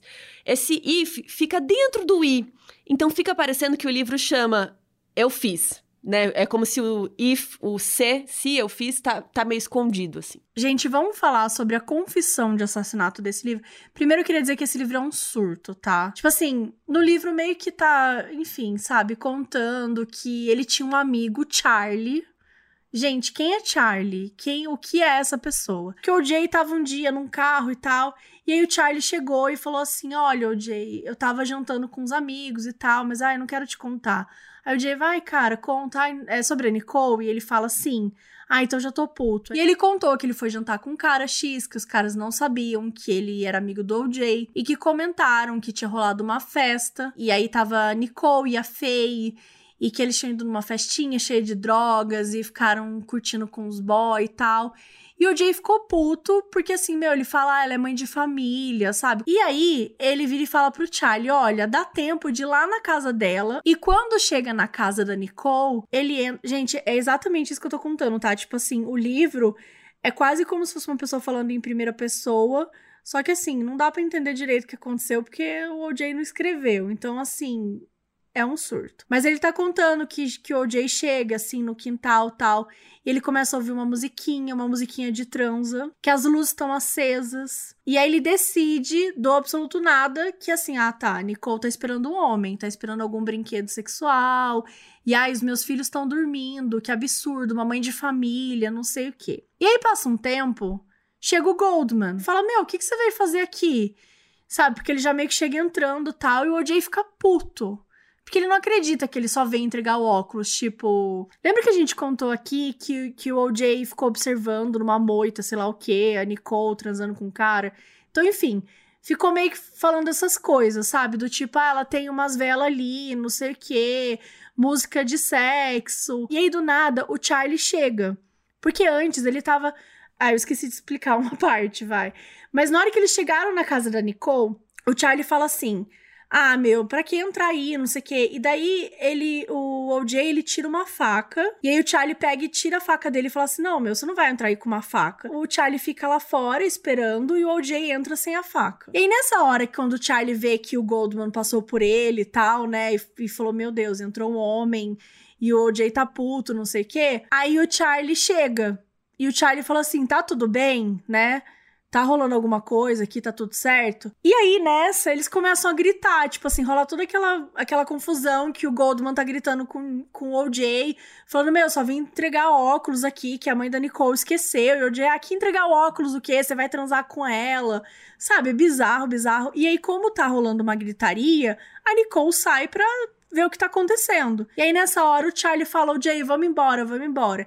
E o Jay repara que na mão do Charlie tá aquela faca dele. E ele consegue pegar a faca do Charlie e ele fala assim: a gente não vai para lugar nenhum. Enfim, Aí no livro começa a contar que tá rolando uns flashbacks na cabeça do OJ, o recital da filha dançando. A Paula, a namorada dele, muito brava com o OJ e tal, porque não queria atender o telefone e tal. O Charlie indo na casa dele contar que a Nicole, né, eu vi no restaurante, a Nicole foi numa festa. Meio que começou a rolar vários flashbacks, assim, do que tava acontecendo. E de repente, ele tava lá em pé com uma faca na mão, né, na casa da Nicole, com um estranho que tinha ido entregar o óculos para ela. E ele diz que ele começa a sentir o coração dele batendo muito forte. E de repente ele olha para a mão e ele olha para baixo e ele vê muito sangue. Ele começa a se perguntar o que aconteceu, sabe? Que sangue é esse? Será que eu tô ferido? O que que tá acontecendo? E ele não se lembra, gente. Então, assim, é meio que isso o livro, entendeu?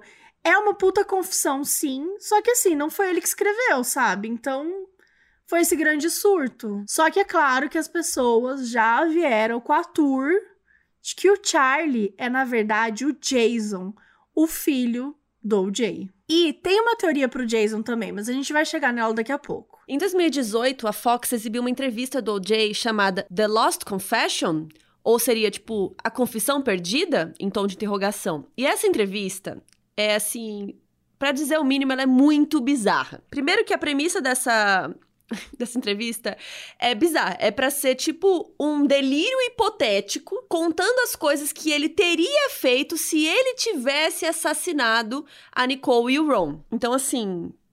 Até aí não tá tudo bem, né? Isso aí já é horrível. Só que ele começa falando assim: ah, eu faria tal coisa, eu imagino que rolou tal coisa. Só que no meio da entrevista, ele começa a falar assim: eu lembro que eu peguei a faca, ou ah, eu provavelmente fiz isso e aquilo. Então, assim, muita gente achou bizarro, estranho e acabou até considerando essa entrevista como uma confissão, de certa forma. A curiosidade é que, mesmo essa entrevista sendo exibida em 2018, né, a gente já tá em 2018, essa entrevista foi filmada, na real, 10 anos antes, em 2008, porque era para coincidir com a publicação do livro. Mas, como o livro foi mega gongado na época e tal, acabou que a entrevista nem foi ao ar e só ficou para 2018. Além desse livro, quase todo mundo que foi importante pro desenrolar dessa história, escrever um livro com seu próprio ponto de vista. E nesse caso, é até bom que a gente tenha bastante livros, porque toda opinião importa, algumas não, Mas é super importante que a gente tenha acesso às versões de quase todo mundo, né? Até para conseguir entender mesmo o que aconteceu, qual foi a visão de cada um. Inclusive, todos os livros foram fundamentais para o desenvolvimento desse roteiro, gente que assim, foi o roteiro. Foi um surto esse roteiro. Foi o julgamento do século, foi o roteiro do século nosso aqui do episódio, porque olha, tá tá cheio de detalhe, entendeu? E a gente queria trazer todas as informações, a gente queria trazer, enfim, acho que a gente conseguiu um pouco contar como é que foi isso. Mas a gente queria falar um pouquinho desses livros. E o primeiro livro que saiu, gente, foi assim, o livro mais rápido da história, né? Que é aquele da amiga da Nicole a Faye Resnick, chama Nicole Brown Simpson, The Private Diary of a Life Interrupted, ou seja, o diário privado de uma vida interrompida. Gente, a gente já falou sobre isso. Esse livro foi oportunista, foi sensacionalista. O livro saiu três meses depois que a amiga dela morreu, sabe? Tipo assim, ela foi assassinada em 12 de junho. Em outubro de 94, esse livro já estava nas bancas. Então, assim, a Faye, ela ganhou um puta adiantamento, assim, de dinheiro para escrever o livro e tal. E, e assim, sabe, a New York Magazine chamou o livro de Apoteose da Trecheira. Eu amo essa crítica, assim.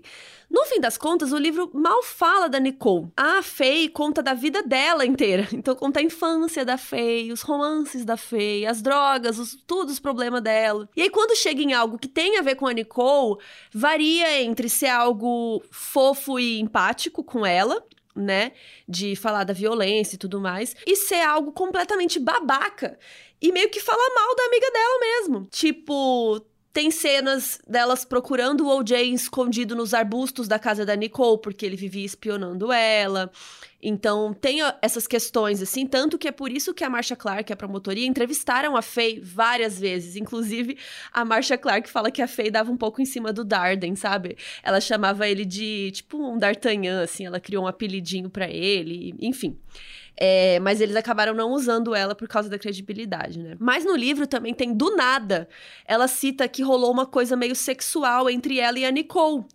É, e o mais engraçado é que ela cita que, apesar disso, elas não eram gay, tá? Enfim, contando que ela e a amiga tiveram um rolinho, um caso, transaram. Só pra vender, né? Só pra é, o famoso, assim, vamos, vamos pôr um beijo gay. Que...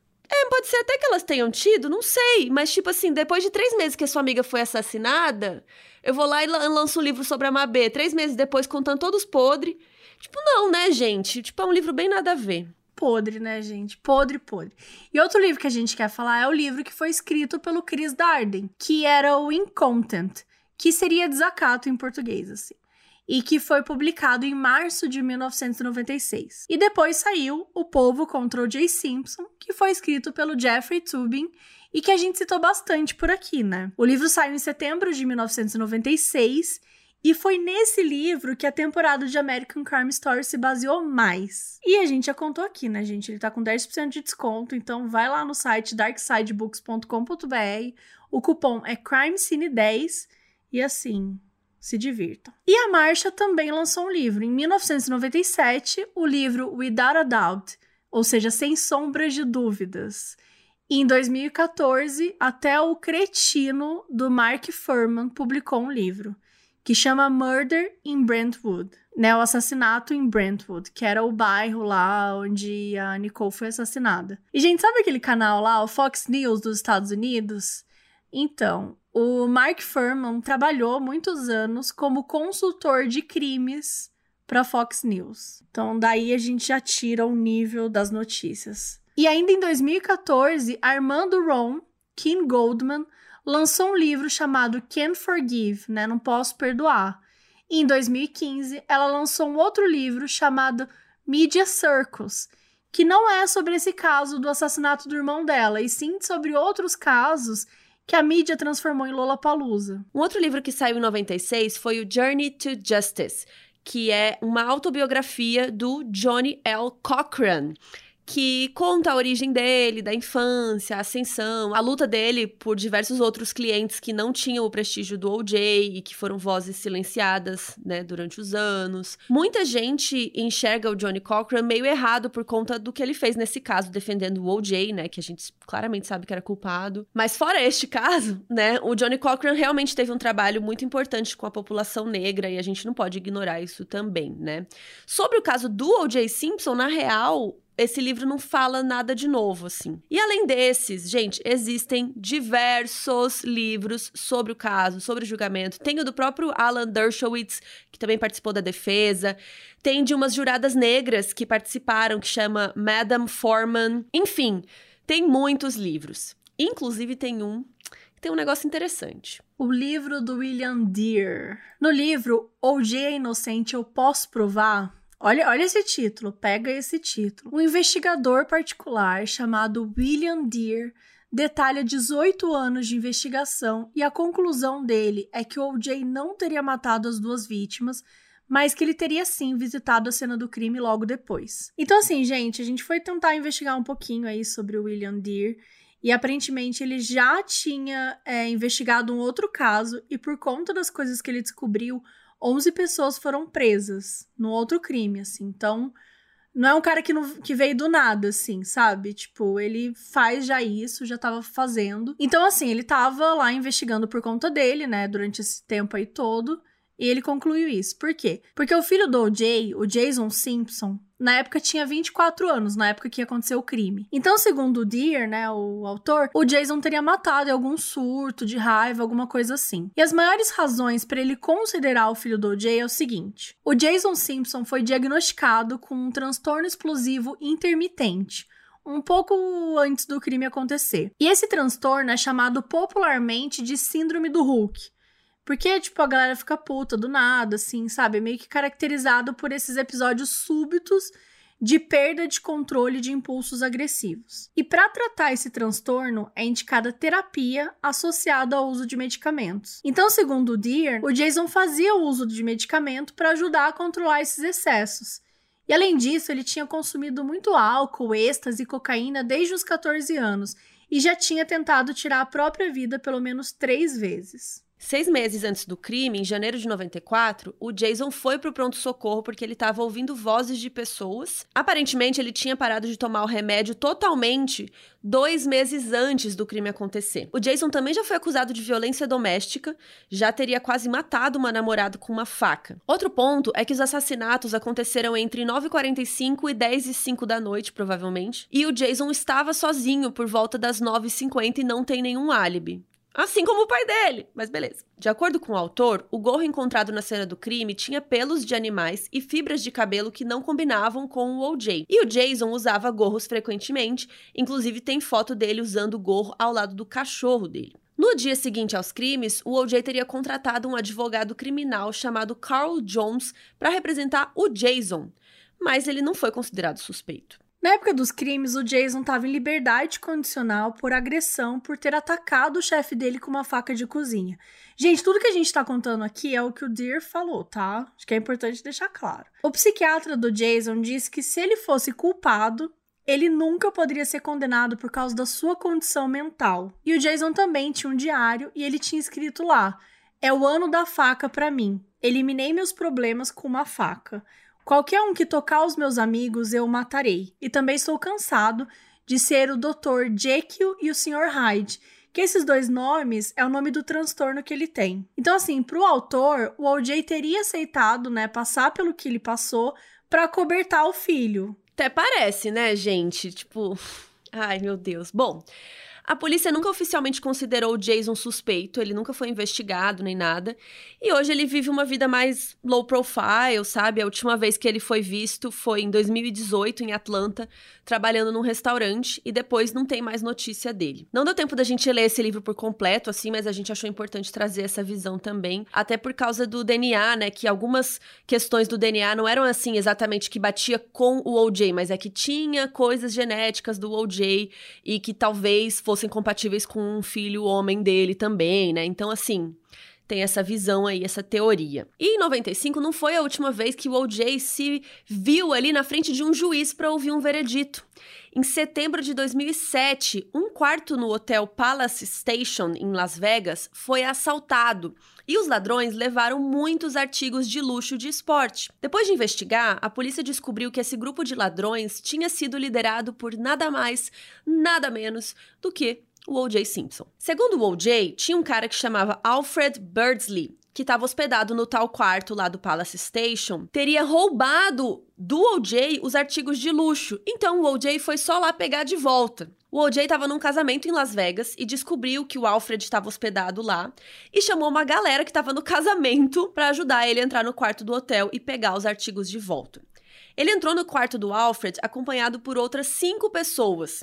Eles ameaçaram de atirar em quem estava no quarto e que não era para ninguém sair. No julgamento, os advogados do OJ tentaram argumentar que ele era predisposto a roubos e crimes por causa de uma lesão que ele tinha na cabeça, que é super comum em jogadores de futebol americano, que prejudicava o julgamento dele e tal. A gente já até falou dessa lesão aqui outras vezes mas não colou. O OJ também disse que não sabia que as pessoas que estavam com ele estavam armadas, mas foi provado que ele sabia sim. Então, no dia 3 de outubro de 2008, o OJ foi condenado a 33 anos de prisão, com possibilidade de condicional depois de 9 anos de pena cumprida, por 12 acusações, incluindo uso de arma para cometer sequestro, assalto e assalto à mão armada.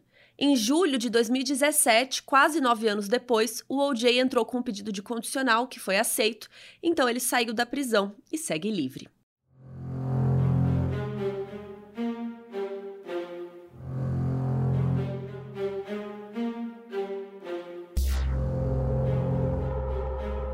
O caso do assassinato da Nicole Brown e do Ron Goldman é daqueles que, assim, né, é inesquecível, não só por causa do tamanho do crime, da brutalidade, mas também, obviamente, por causa do nome do O.J. Simpson, tudo que envolveu o caso, né? O Shapiro, Robert Kardashian, a Marsha Clark, o Darden, todo mundo virou meio que um ícone, né, da história dos julgamentos nos Estados Unidos.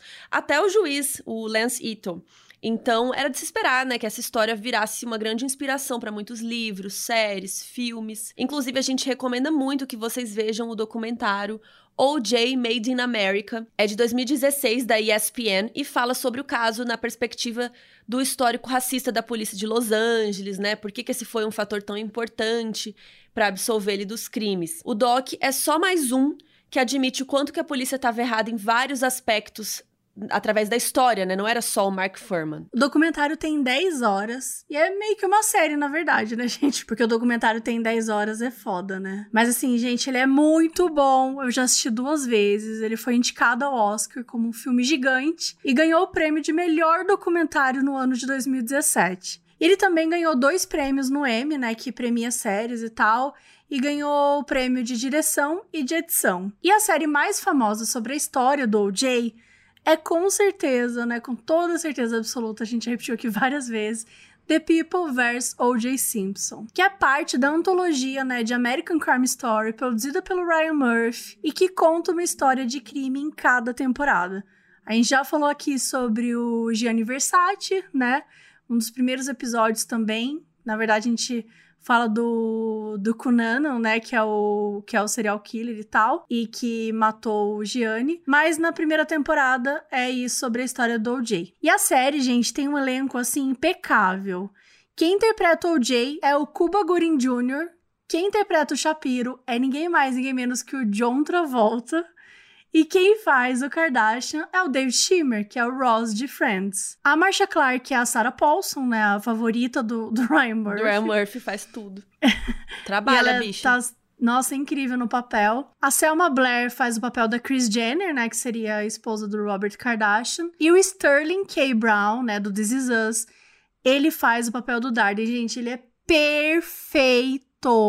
Perfeito. Essa série é tudo. Todas as pessoas são perfeitas em todos os papéis. Assim. Não, esse Nossa, elenco. O elenco o John é incrível. Travolta, que vontade de bater nele, que ódio, vontade de jogar cadeira nele toda hora, o tempo todo você quer agredir. Mas é muito bom, assim, é, é, é, um elenco, assim, é de verdade. Eu vou arriscar aqui, mas assim, de série, É um dos melhores elencos. De série disparado. feita. É um dos melhores elencos, assim, fácil. E a série teve 22 indicações pro Emmy em 13 categorias. E ela faturou aí nove prêmios. Também foi indicada ao Globo de Ouro, ganhou como melhor minissérie e a Sarah Paulson ganhou como melhor atriz de minissérie. Então, assim, os bichos faturaram prêmio, viu? E uma das coisas mais fodas, assim, mais interessantes é que o casting da série, gente, é muito parecido com as pessoas na vida real. Tipo, é muito parecido. Eu acho que o que menos se parece é o OJ. É, real. Que não tem nada, que não tem nada a ver mesmo, assim. Mas o resto, gente, eles conseguiram fazer assim, tipo é muito foda. E é claro, né, a série ela não é um documentário, ela é ficção. Mas mesmo assim, ela é muito real, assim, ela muda poucas coisas, né? Inclusive, eles recriaram vários momentos iguais ao que aconteceu na vida real. E uma das cenas mais bizarras da série, gente, realmente aconteceu. A gente até comentou aqui já que a promotoria queria fios de cabelo do OJ para fazer análise, né? Só que aí a diferença é que a gente contou aí como aconteceu e tal, que foi na audiência preliminar e na série, quem tem a briga lá é a Marsha Clark e o Cochran. Só que na vida real, o Cochran ainda não era membro do Dream Team. Então eles deram uma mudada e tal. E na série também mostra o dia que os jurados vão visitar a casa do OJ, e o Dream Team foi lá na casa e realmente mudou a casa toda, gente.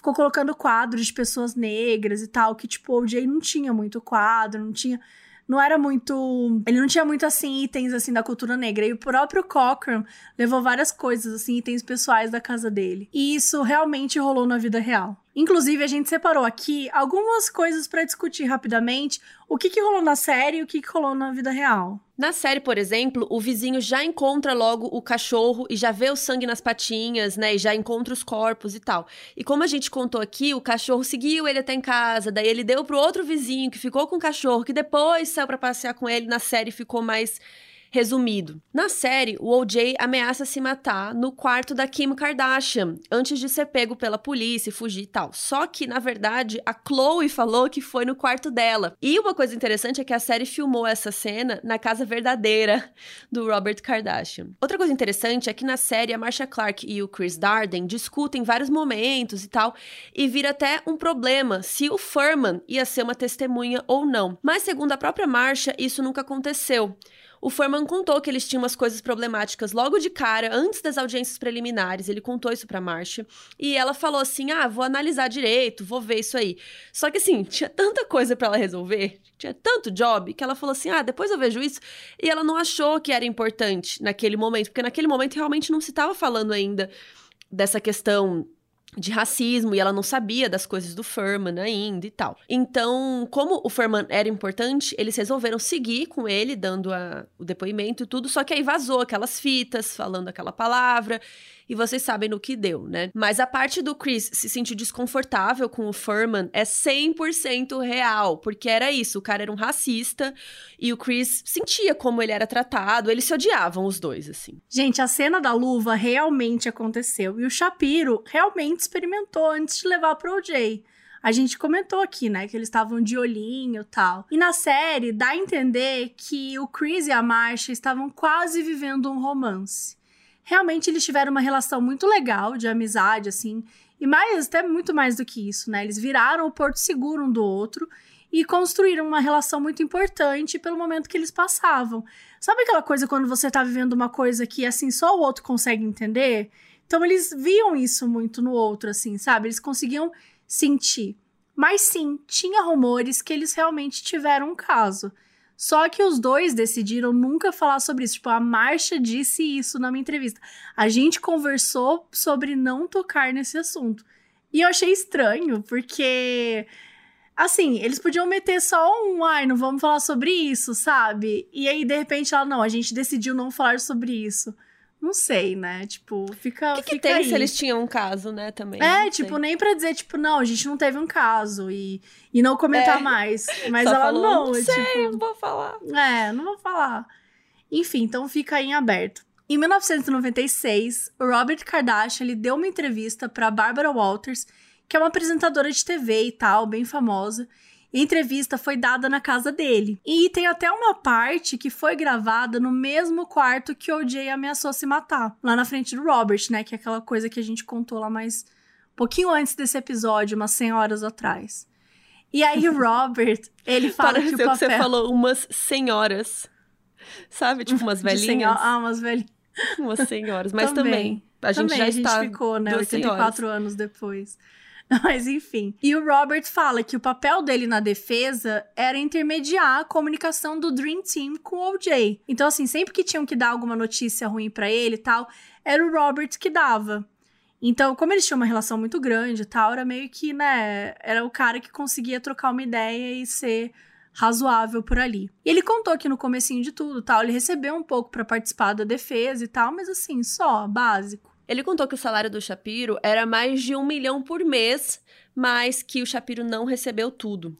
Ele também fofocou que um dia o Shapiro contou pra ele que o Shapiro achava que o OJ tinha ido lá furar os pneus da Nicole, mas ela pegou ele no flagra e ele acabou a matando. Então o Shapiro acreditava que o OJ realmente era culpado. A Barbara Walters também perguntou se o Robert duvidava né, da inocência do OJ e tal. E ele disse que sim, que ele tinha dúvidas por causa das evidências de sangue. E ele contou que naquele momento da entrevista a relação entre ele e o OJ não era mais a mesma, né? Justamente porque ele tinha essas dúvidas. E que naquele momento, na, naquele momento que ele estava dando a entrevista, sabendo de tudo que rolou depois, todas as ameaças que a família dele sofreu, tudo que ele sofreu com isso, ele não teria ficado ao lado do OJ. E aí, quando o OJ ficou sabendo que o Robert deu essa entrevista, ele ligou para a apresentadora para falar que várias coisas que o Kardashian disse na entrevista era mentira, inclusive o lance de mudarem a casa inteira dele para os jurados verem, né? Por quê?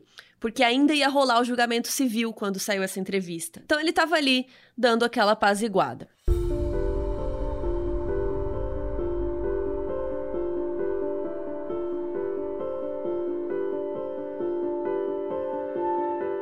O caso era simples: um marido abusivo e violento bateu tanto na esposa que eles se separaram. E anos depois, ainda dizendo que gosta dela e cego de ciúmes e do sentimento de posse, ele mata ela e o cara que ele acha que ela tá namorando, né? Ou apenas que tava ali no momento errado. É uma tragédia anunciada.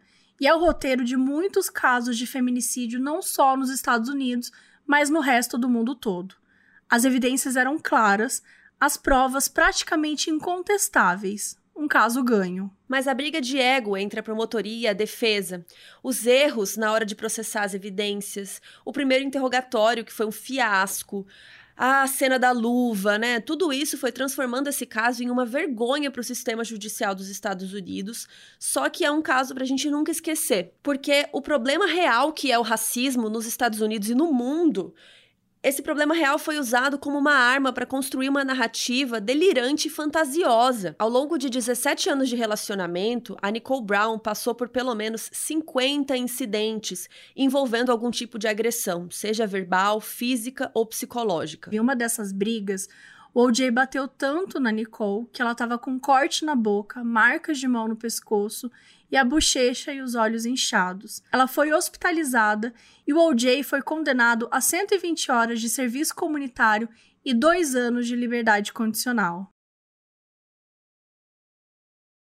Pelo menos 10 vezes ela ligou para a polícia, fez denúncias e chegou a pedir abrigo para ela e para os filhos, falando do abuso doméstico. E o OJ conseguiu escapar. Toda vez que ela pedia ajuda, o OJ conseguia escapar. O OJ era um homem possessivo, ciumento e explosivo, e ele precisava possuir a única coisa que lhe faltava: a vida da Nicole Brown.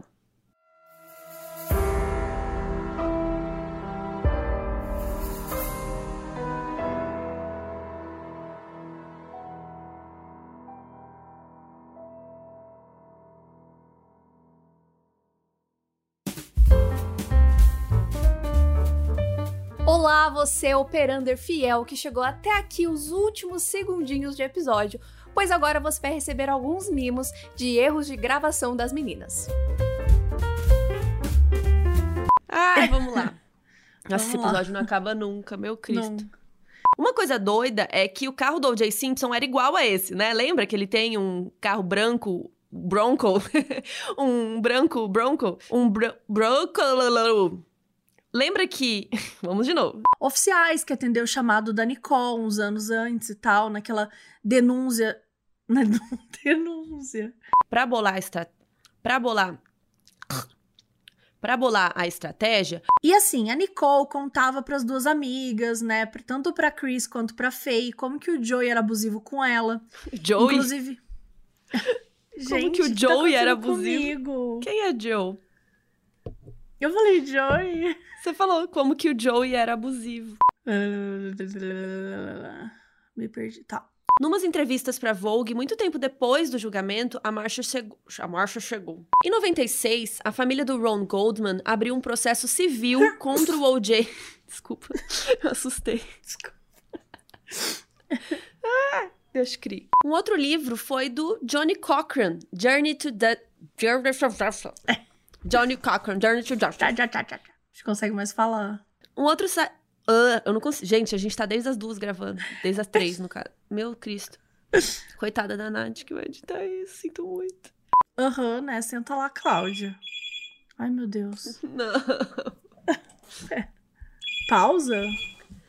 Pera, já. Ah, acho que eu vou continuar pra ir render. Tá, Pode? continua. Porra! Acabamos! Acabou! É tetra! Uh!